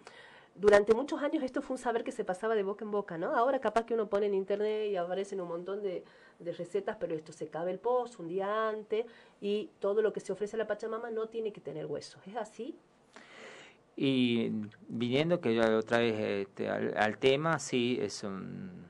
se- porque generalmente lo que no, no van huesos, sino van comida, este, va comida que este, sin hueso y después los productos, por ejemplo, nosotros hacemos la, la, la testincha, se han escuchado nombrar, que es, un, es la mazorca de maíz, pero, pero seca, deshidratada, pero otra vez de nuevo hervida, ¿no? Eso es la testincha y el mote y todo lo mejor, todo lo mejor que el- nuestra madre tierra nos haya podido proveer y bueno, yo hoy actualmente eh, veo que también este, se lo se lo convida, no convidamos bebidas fuertes, Bebida fuerte, eh, hojas de coca. hojas de coca, no, de hecho la hoja No de coca faltar, no puede ¿no? faltar, es la hoja es la es la hoja sagrada, Claro. esto es para madre tierra. Y el, el cigarrillo prendido. También, también, eh, también el cigarrillo, este, también y todas las comidas, ¿no? Y sí, esta ceremonia también es profunda, ¿no? Porque eh, tiene, digamos, no es un, siempre no son en las comunidades, esto siempre se hace este, con el mayor respeto, este, y se lo hace siempre mirando hacia el sol de mañana, ¿no? Mirando hacia el sol de mañana. ¿Le saludo al sol? ¿Así se, se le puede llamar o no? No, no, ¿No? no, precisamente esto, pero eh, justamente por, eh, se lo hace bien quizás Mm. este, temprano, pero siempre es este, mirando hacia el sol, ¿no? Mirando al sol el- naciente, ¿no? al sol Al naciente. sol naciente. Y, y el, lo que no lo que nunca había escuchado, me parece que alguna vez nos invitaron eh, a San Antonio de los Cobres, los pueblos este Ah, es el de- pueblo el Coya. pueblo Coya, Sí. y ahí por primera vez vi lo de la cintita, ¿no? Esta, que no sé, tampoco sé mucho cuál es el sentido, qué, qué simboliza. Eh, como le decía, este, sí, justamente es una, eh, le decimos, este, es un- una cintita, por decir así, para que no entendamos, que no se yo lo decía para entender, sí, ya sé, tiene un nombre que no me acuerdo. Este, este, eso es un, un- un método de, de, de protección. De entonces, protección. Exactamente. usa, ¿Y con qué tipo de, de, hilado se hace? Eso es de lana de, oveja, Lana blanca y negra, ¿no? Eso es blanca y negra. Es una También tiene su proceso particular, ¿no? De tiene, hacer. Claro, de hacerlo. O sea, no, es que yo agarre ahora un poco el lana y me lo ate, no es no, no, no es todo así. Tiene todo un proceso. Es Mm. más, este, eh, no solo eh, desde su, de su comienzo, vemos, a- cuando se comienza a hilar, se lo hace al revés. Se lo hace al Ah. revés. Generalmente todo lo, se lo hila primero. Normalmente los hilos se norman a la derecha, ¿no? Eh, y este caso tiene, no, es a la izquierda. a la izquierda. Claro, es justamente, tiene todo un, proceso, exactamente. Tiene, ¿Y cuál y es el nombre? se- ¿Cómo, cómo, ¿Cómo se le llama eso que yo dije la cintita? Bueno, ¿cuál es el nombre que co- correcto, digamos? eh. El yo, que no me acordaba, sí, sí, sí lo había, había escuchado nombrar y se me había ido el nombre. va en la en, en la en, en, digamos en el- la muñeca por decirlo así y también va en el tobillo no En el tobillo. sí. Así es. La verdad es que es, este, eh, a mí me, me parece muy, muy poderoso todo, todo esto, eh, toda esta ceremonia, este, y, y a mí me gusta que la gente lo haga, este, no sé, capaz que los que lo hacen con mayor conciencia y van cada vez este, comprometiéndose más, mejor. Pero entrar, ¿no? Es como abrir una puerta y empezar, porque es un camino de ida, después ya no se vuelve, una vez que uno empieza a averiguar, investigar y demás, sobre todo los que no tienen esta, estas raíces tan latentes y tan conscientes, este, me parece que, que contribuye mucho a fortalecer todos estos años de, de resistencia. claro es una ceremonia eh, que si si aquella persona que que lo que lo hace que lo realiza pero sin saber su origen pero ya lo tiene lo está está atravesado por esa convicción porque puesto cree en eso eh, si este, se ahonda esto en sus raíces, obviamente va a descubrir esto que son ceremonias de pueblos antiguos, como es el pueblo de Aguita y como son otros pueblos también.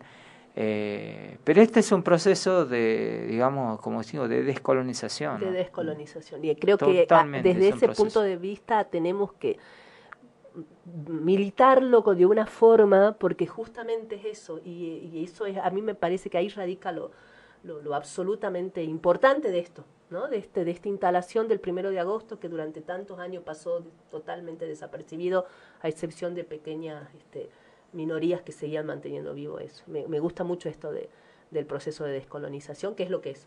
Claro, mm. totalmente, porque como le decía, decía hace un rato la doctora, eh, a nosotros nos enseñaron que los pueblos indígenas eh, existían en el pasado, siempre todo lo que nos enseñaron nos enseñaron en el tiempo pasado. Entonces, tampoco por eso digo, este, en este proceso que, que, que hubo durante tanto tiempo, hay un proceso de, de, aculturación forzada y hay un proceso de colonización muy fuerte y es lo que hay que hacer, es lo que hay que descolonizar porque no tenemos, no tenemos que sentir vergüenza de lo que realmente somos, de cuál es. nuestra raíz.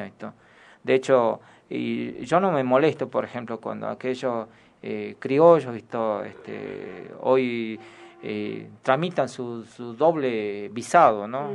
O su doble eh, su, ciudadanía, por decirlo así, porque tienen su son ítalo, argentino, este, tienen dos tipos de ciudadanía, entonces no, no, no nos molesta eso como pueblo indígena, pero nosotros también queremos este, ejercer ese derecho que fue negado por tanto tiempo, que es el derecho a, nuestra identidad, ¿no? Y, yo me quedé pensando, como para ir cerrando, ya lo que ya estamos pasadito, pero es un tema muy interesante, cuesta cortar en algún punto.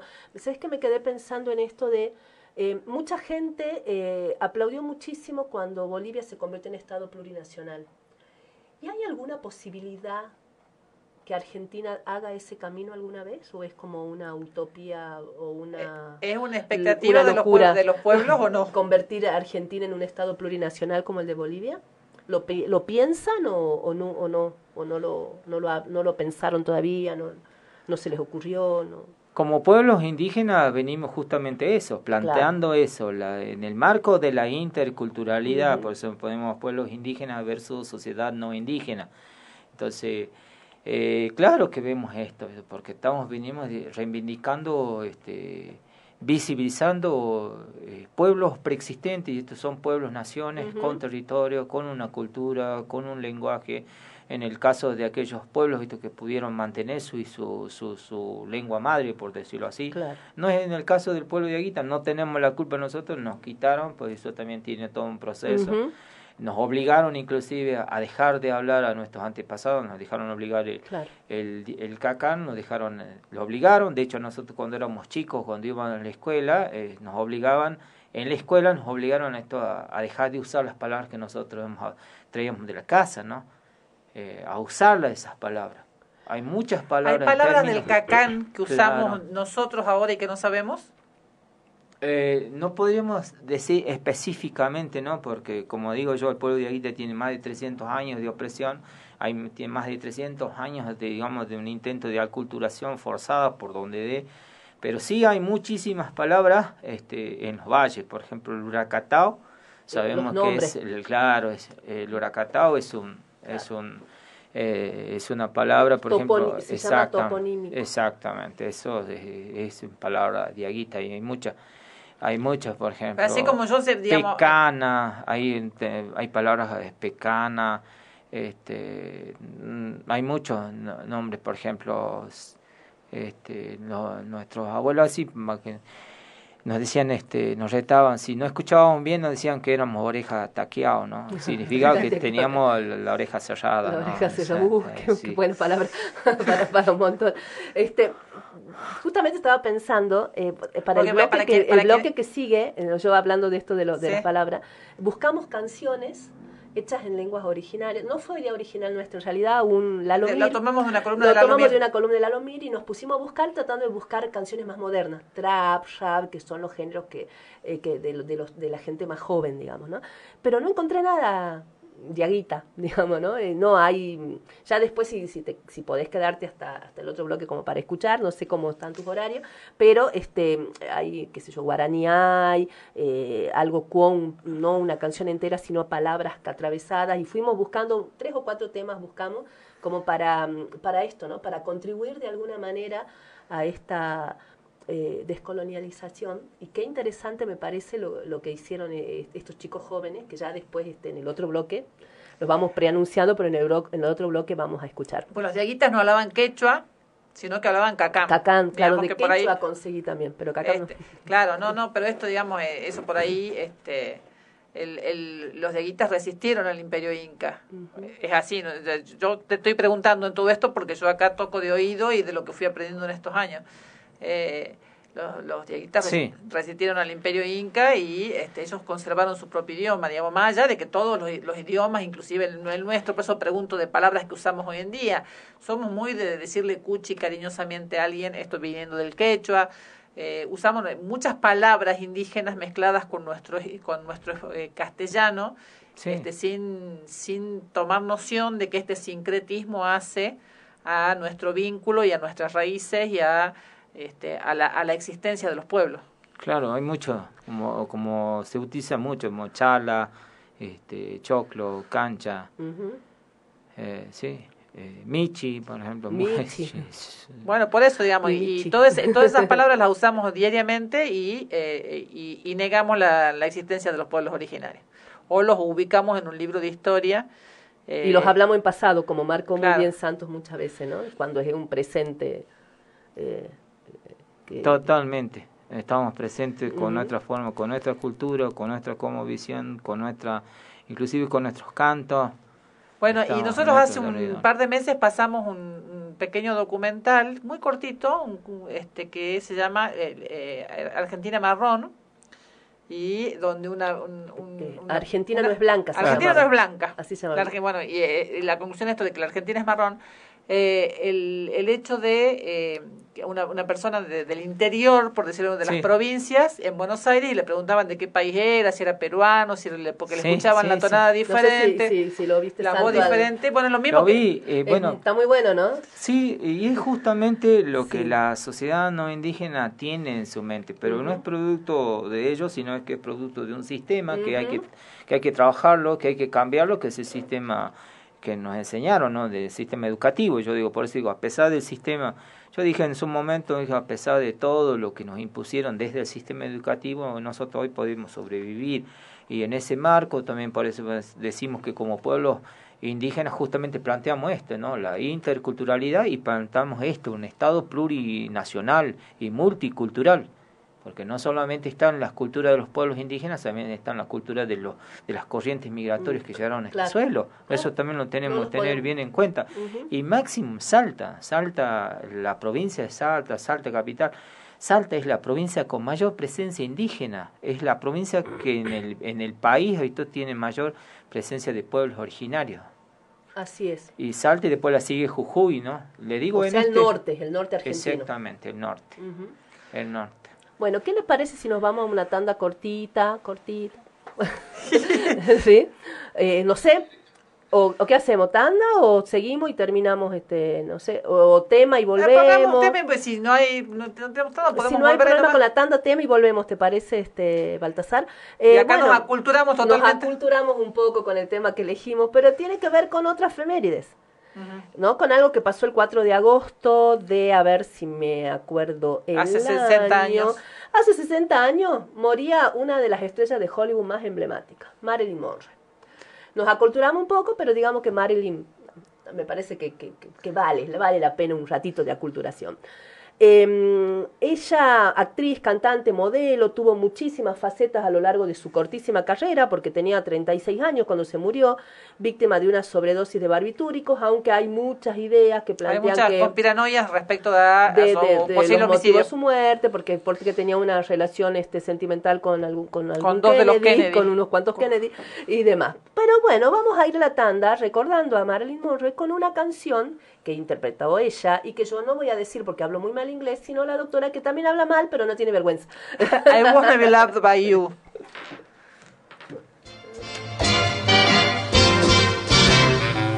I wanna be loved by you, just you, nobody else but you.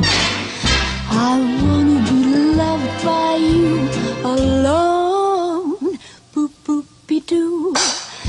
I wanna be kissed by you, just you, nobody else but you. I wanna be kissed by you alone. I couldn't aspire to anything higher than to feel the desire to make you my own. Ba-dum, ba-dum, ba-doodly dum, boo. I wanna be loved by you, just you, nobody else but you. I wanna be loved by you alone.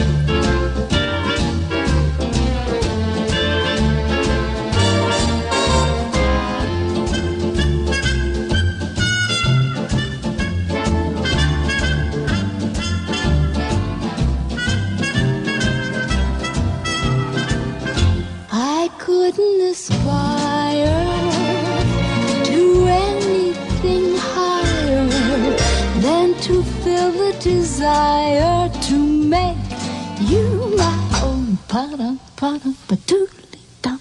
I wanna be loved by you, just you, nobody else but you. I wanna be loved by you, the deedly deedly dum, boop boopy doop.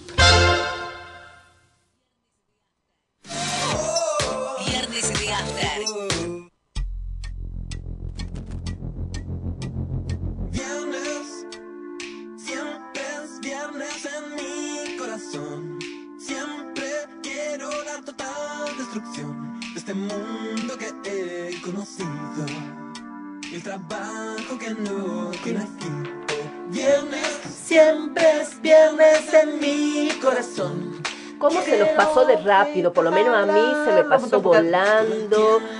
Es que nosotros nos ponemos a charlar y no nos para nadie. Y además yo venía así con una hambre de, de viernes de after. Si hace como dos semanas que no, que no verdad. compartí este espacio. Entonces venía, no. estaba necesitada de este espacio.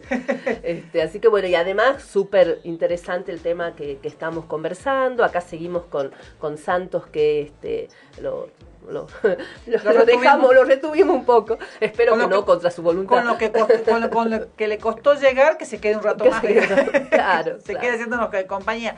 Bueno, eh, llega el fin de semana eh, y, em, eh, digamos, vamos a presentar algunas actividades y como le anticipaba Fabiana, vamos a cerrar con un bloque, un pequeño bloque de temas eh, en lenguas originarias que se lo robamos, le robamos la idea a una columna que hizo Lalo Mir esta semana en Radio Con Voz, eh, justamente por el primero de agosto. Este sábado a las 20 se va a presentar la carrera Desafío Acai, que es la carrera más alta de Argentina. Va a ser, bueno, hay mucho runner, mucha gente que le gusta este, la carrera hoy en día, es una actividad muy, muy de moda y este, va a estar, digamos, eh, interesante para todos aquellos que les interesa. Amante de la naturaleza y los deportes extremos.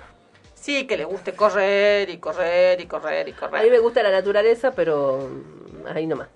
ahí nomás, el deporte extremo no es lo mío. Esto va a ser el sábado a las 8 eh, de la noche en el Zoom de la Usina Cultural. Sí, entrada libre y gratuita es este una presentación de la carrera. Y me imagino que ahí explicarán así como eh, requisitos, este, porque debe haber requisitos de, estado físico y demás para subir al, Nevado de la Calle. Después, el domingo 7, a las 11 de la mañana, en eh, el anfiteatro de la Usina Cultural, va a haber un desfile de perritos que tienen algún tipo de discapacidad. Van a desfilar con sus carritos, em, con la idea de visibilizar, de visibilizar que aún en la discapacidad se puede tener una buena calidad de vida. Supongo que está dentro del marco una campaña que invite a no sacrificar a los animales cuando tienen una lesión grave. Y también es todo un mensaje para los niñitos por ahí, ¿no? este, esto también es entrada libre y gratuita, nos parece una actividad bien interesante en la medida en esto, ¿no? En que busca visibilizar que se puede eh, en situaciones adversas tener buena calidad de vida.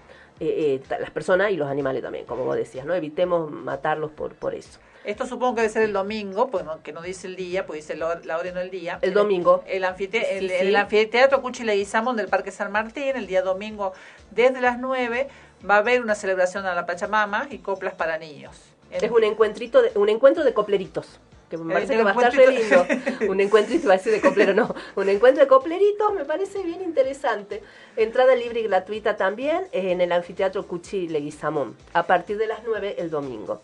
Y, eh, Estas son actividades gratis. Ahora viene una... En la ventolera, este domingo a las 8 de la, eh, de la noche, O'Higgins 585, O'Higgins y, Mitre viene a ser. Y la ventolera, sí. Eh, se va a presentar la obra teatral La Bruja del Monte, eh, obra que intenta hacer visible la historia del papel de las mujeres en la construcción de nuestra identidad latinoamericana, contándonos entre el humor, la confidencia y la crueldad vidas llenas de valentía, ternura y pasión. Claramente les estoy leyendo el, la venta Por supuesto. De, la obra. La bruja del monte se llama, así que también, ¿no? De esto de la brujería vinculada, por ahí algún tipo de actividades de los que veníamos hablando en el bloque anterior, que por ahí que tiene una vinculación. Y ahí si ese es pago, la entrada sale 800 o 2 por mil. Y bueno, entonces vamos ya, porque ya estamos en horario de cierre. Este, vamos a escuchar los temas este, que, hemos, que, que seleccionó Fabián. En realidad, pues vamos a ir escuchando pedacitos de cada uno, yo le voy a ir marcando a, Baltasar. Empezamos guaraní. Vos, pone, vos ponelo y... Em, es una reversión esta de una canción eh, de Becky G y Carol G, que son dos mujeres que hacen trap, creo. Em, esta es una reversión en guaraní. A esta canción la hace un músico paraguayo que se llama Musicarios. Escuchemos un pedacito, está en guaraní. Ibai mañan deporte Eta tema senire bore baby. Sin visa ni pasaporte. A monte mande amor, ojo, avión pe. Ejo y te canie lluvema La tortilla collerema. Hoy deje se cuera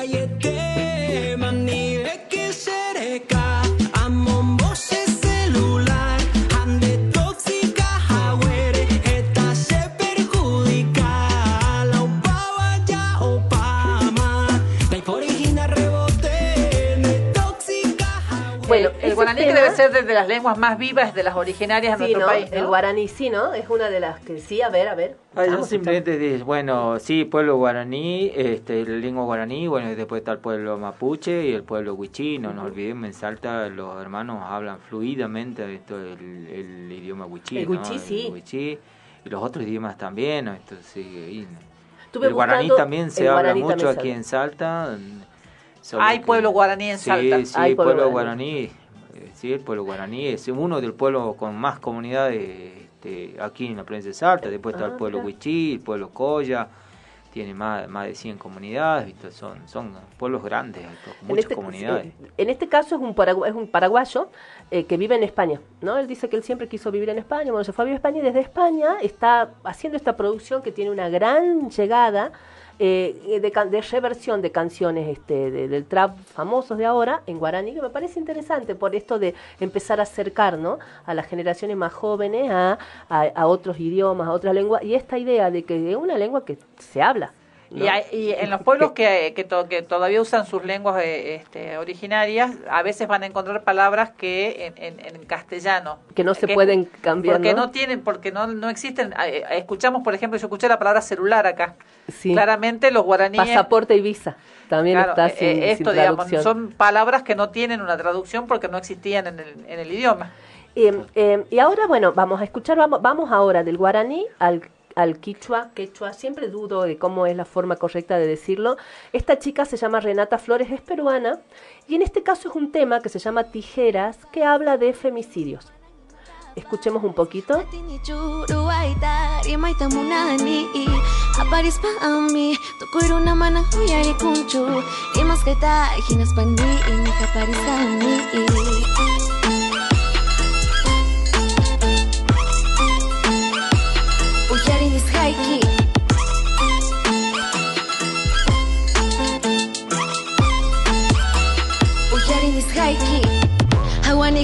Hanayman tutapikas kaypi hawani achkita hinap tuyarini Hati niskanta manan pipas kawanchu Manan nimata pasati nichu Ruaitari maitamuna Entre, la, en- entre esas eso que nosotros, bueno, no conocemos el idioma, traduzco un poquito algunas cosas. Dice, los, femi- los feminicidios hieren aún más cuando quedan impunes.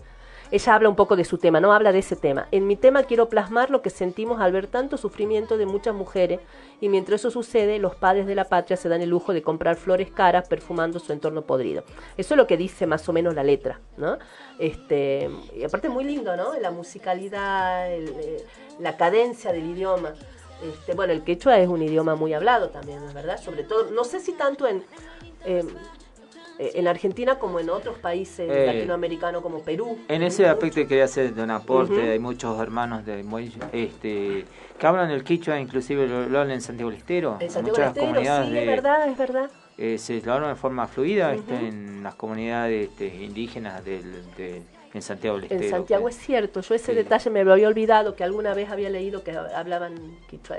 Y yo en mi caso lo tenía como muy marcado en mi cabeza más al norte, ¿no? Más al norte, más en vinculación con Perú, con Bolivia. Con, sí, y no, inclusive en Jujuy también En hay Jujuy, comunidades que claro, también se, hablan, eh, se habla el quichua también.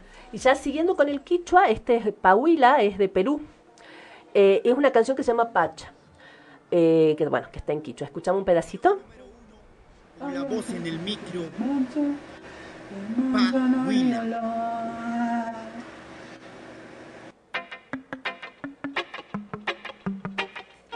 La gente? Te salgo de música para meditar, para la Pachamama. Blessing ya hay, bendiciones para todos. Agradecidos a Legendario Films, que Chumara produce desde el altiplano. Murichi tamunani papi, papa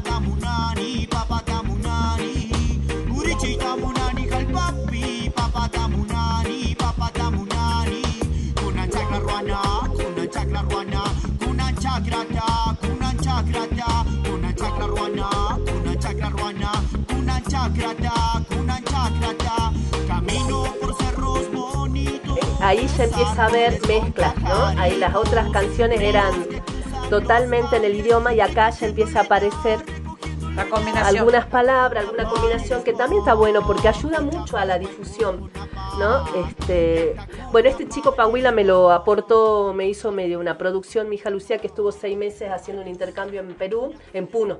Este chico es de Puno, ¿no? Em, después vamos a Mapuche.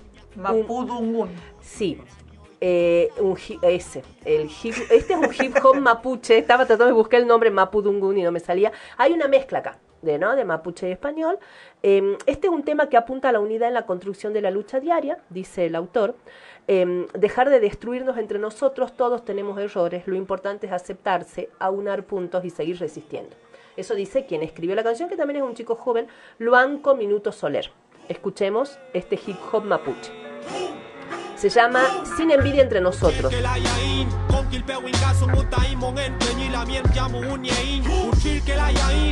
Unyein Uchil ke penor ke cheli fiu ke amu pe Kinyeu ke le ain Uchil ke la yain Konkil pewin kaso mutai mongen Penyi la mien jamu unyein Uchil ke la yain Kupa penor ke cheli fiu ke amu pe Kinyeu ke le ain escuchamos, lo vemos a la calle, a, a mover la cabeza, porque los sonidos te deben sonar, digamos, por escucharlos este, en, en- en- en el consejo de participación y demás. Claro. Esto también está mezclado. El enemigo se alimenta en nuestra división. La envidia no tiene jodido como la ambición. Muchos esconden su frustración demoliendo al resto. Accionar más, valorable gesto. Compitamos con el Winkamon el que tenemos dentro. Y elimina si no eran nuestros ancestros.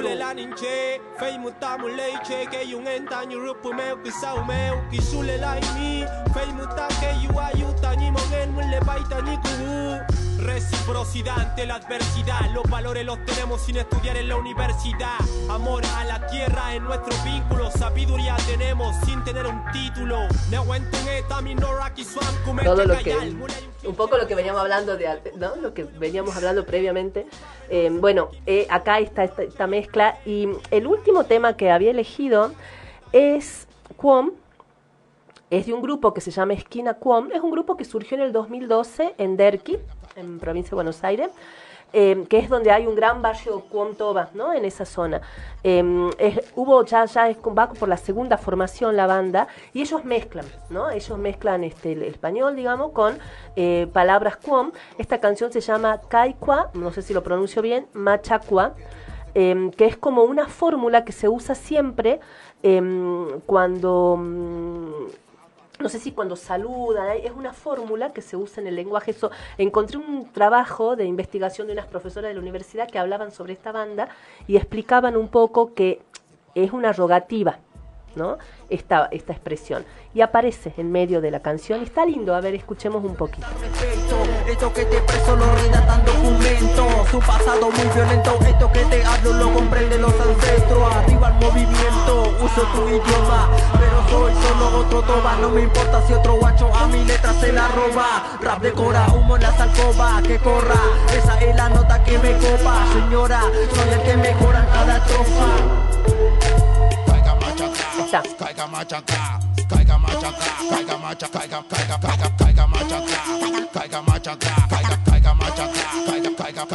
Caiga, caiga machaca. Sepan apreciar, he muerto todo el puño de mi pueblo. Eso lo compruebo y recomiendo bipolar en este esa juego. frase se usa mucho en la comunicación con como una respuesta fija a un saludo cotidiano. Es como decir, ¿cómo estás bien? Dice que más o menos el significado es como está todo bien, no pasa nada, no hay problema.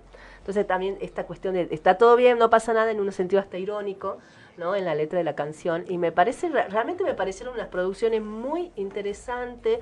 Buscamos a propósito ritmos que tengan muy vinculados a los ritmos más modernos, ¿no? más, más urbanos, como dicen los chicos ahora, este, y me pareció muy interesante. Es como que, uno, que a mí se me abrió un universo así que no que no, no me imaginaba. Me, me gustó muchísimo la experiencia de buscar todo esto. A nadie le molesta el sincretismo entre el, entre el castellano eh, centroamericanizado que se utiliza ahora mucho y el inglés. Bueno, no debieran molestarle este, y al contrario, ah, debieran ahondar todo este sincretismo con, entre el castellano y las lenguas eh, originarias. Muy, muy interesante. Porque además, en, en todas las canciones hemos escuchado palabras que conocemos. En Mapudungún escuchamos, por ejemplo, Winca, que es un término... eh, eh, hemos escuchado, eh, a ver, estoy pensando en, la- en- en- las canciones, hemos escuchado, eh, bueno, en el que hecho es en el que más hemos escuchado palabras que, que nos suenan, digamos. nos hay, suenan hay, familiares. hay, hay palabras que le escuchamos y, y- y decimos, está hablando en castellano, pensamos, y no, siguen cantando en su idioma, pero eh, lo que pasa es que esas palabras ya también son parte de nuestro idioma. Entonces eso es lo que ahí no- nos tenemos que dar cuenta de esas cosas. No encontré eh, nada wichí, debe haber, pero yo en, las redes donde busqué lo que yo tuve acceso y me gustaría, porque estoy segura que hay eh, gente que, eh, eh, jóvenes de las comunidades wichí que puedan tener este tipo de, de producciones. Este, me encantaría si por ahí, Santo, descubrís algo, de, encontrás, que no, nos conté, nos pasé, porque eso me faltó. Busqué, busqué, busqué y no, no llegué a eso. Y a la Aymara, que, mm, bueno, hay mucho folclore. Y yo como que folclore, mal que mal, conocemos más, estaba buscando otros sonidos para, por lo menos para este bloque de ahora. Pero me, me gustó mucho la experiencia. No sé, vos, si conocías algo de esto, si habías escuchado estas canciones, estos grupos. Sí, bueno, este, estos tipos de, música este, que escu- escuchan los jóvenes, yo estoy viendo, está- va- vamos viendo que, que en, la- en los pueblos, en las comunidades, los jóvenes hacen este tipo de música y muchas veces en su lengua originaria y, bueno, justamente y muchas veces son canciones de, de protesta, son canciones de, de visibilización también, de decir nunca nos fuimos, estamos aquí, esa- este, sí, lo escuché y es un fenómeno que se da entre los pueblos, ¿no? Y bueno, también recordar, ¿no? De que son, son este, canciones que nacen en los centros urbanos como Buenos Aires, Rosario de Ujú. Santa Fe, Resistencia. Cha- este, Chaco, este, y aquí, en, sin ir más lejos, Salta, ¿no? Este, eso. Bueno. Bueno, yo, que- este, yo te quiero contar, este, Santos, ¿para qué hacemos nosotros este programa? ¿Sabes para qué hacemos este programa, Viene yo? Esto lo hago para divertirme, para divertirme, para divertirme. Esto lo hago. Eso para acordarnos que es un espacio de diversión, pero de reflexión. Reflexionando, tratando temas eh, serios, pero con quitándole la solemnidad. Pero eso no quita que pensamos, reflexionamos este, y nos metemos en temas que importan y que son necesarios. Gracias, Santos, por, por estar acá. Un gusto haber hablado con vos y ojalá que se repita esta visita. Bueno, en primer lugar, sí, darles las gracias por este espacio. Me parece que sí, son los medios de comunicación, son, es una herramienta conjuntamente para comenzar este proceso de descolonización y para que tomen conciencia, ¿no? Tomemos conciencia de nuestras verdaderas raíces, ¿no? Así que agradecido y bueno, predispuesto, a, no, ya sé dónde están, así que La próxima predispuesto llega a, llegar a, a tiempo y en forma, eso. Bueno, Muchísimas gracias. Muchas gracias, Santos. Gracias, Baltasar. Nos escuchamos el viernes. Hasta, Hasta el el viernes. Tiempo de mirar adentro. Llegó el momento de pensar. Estoy tranquilo y no te miento. Sé que nos vamos a extrañar.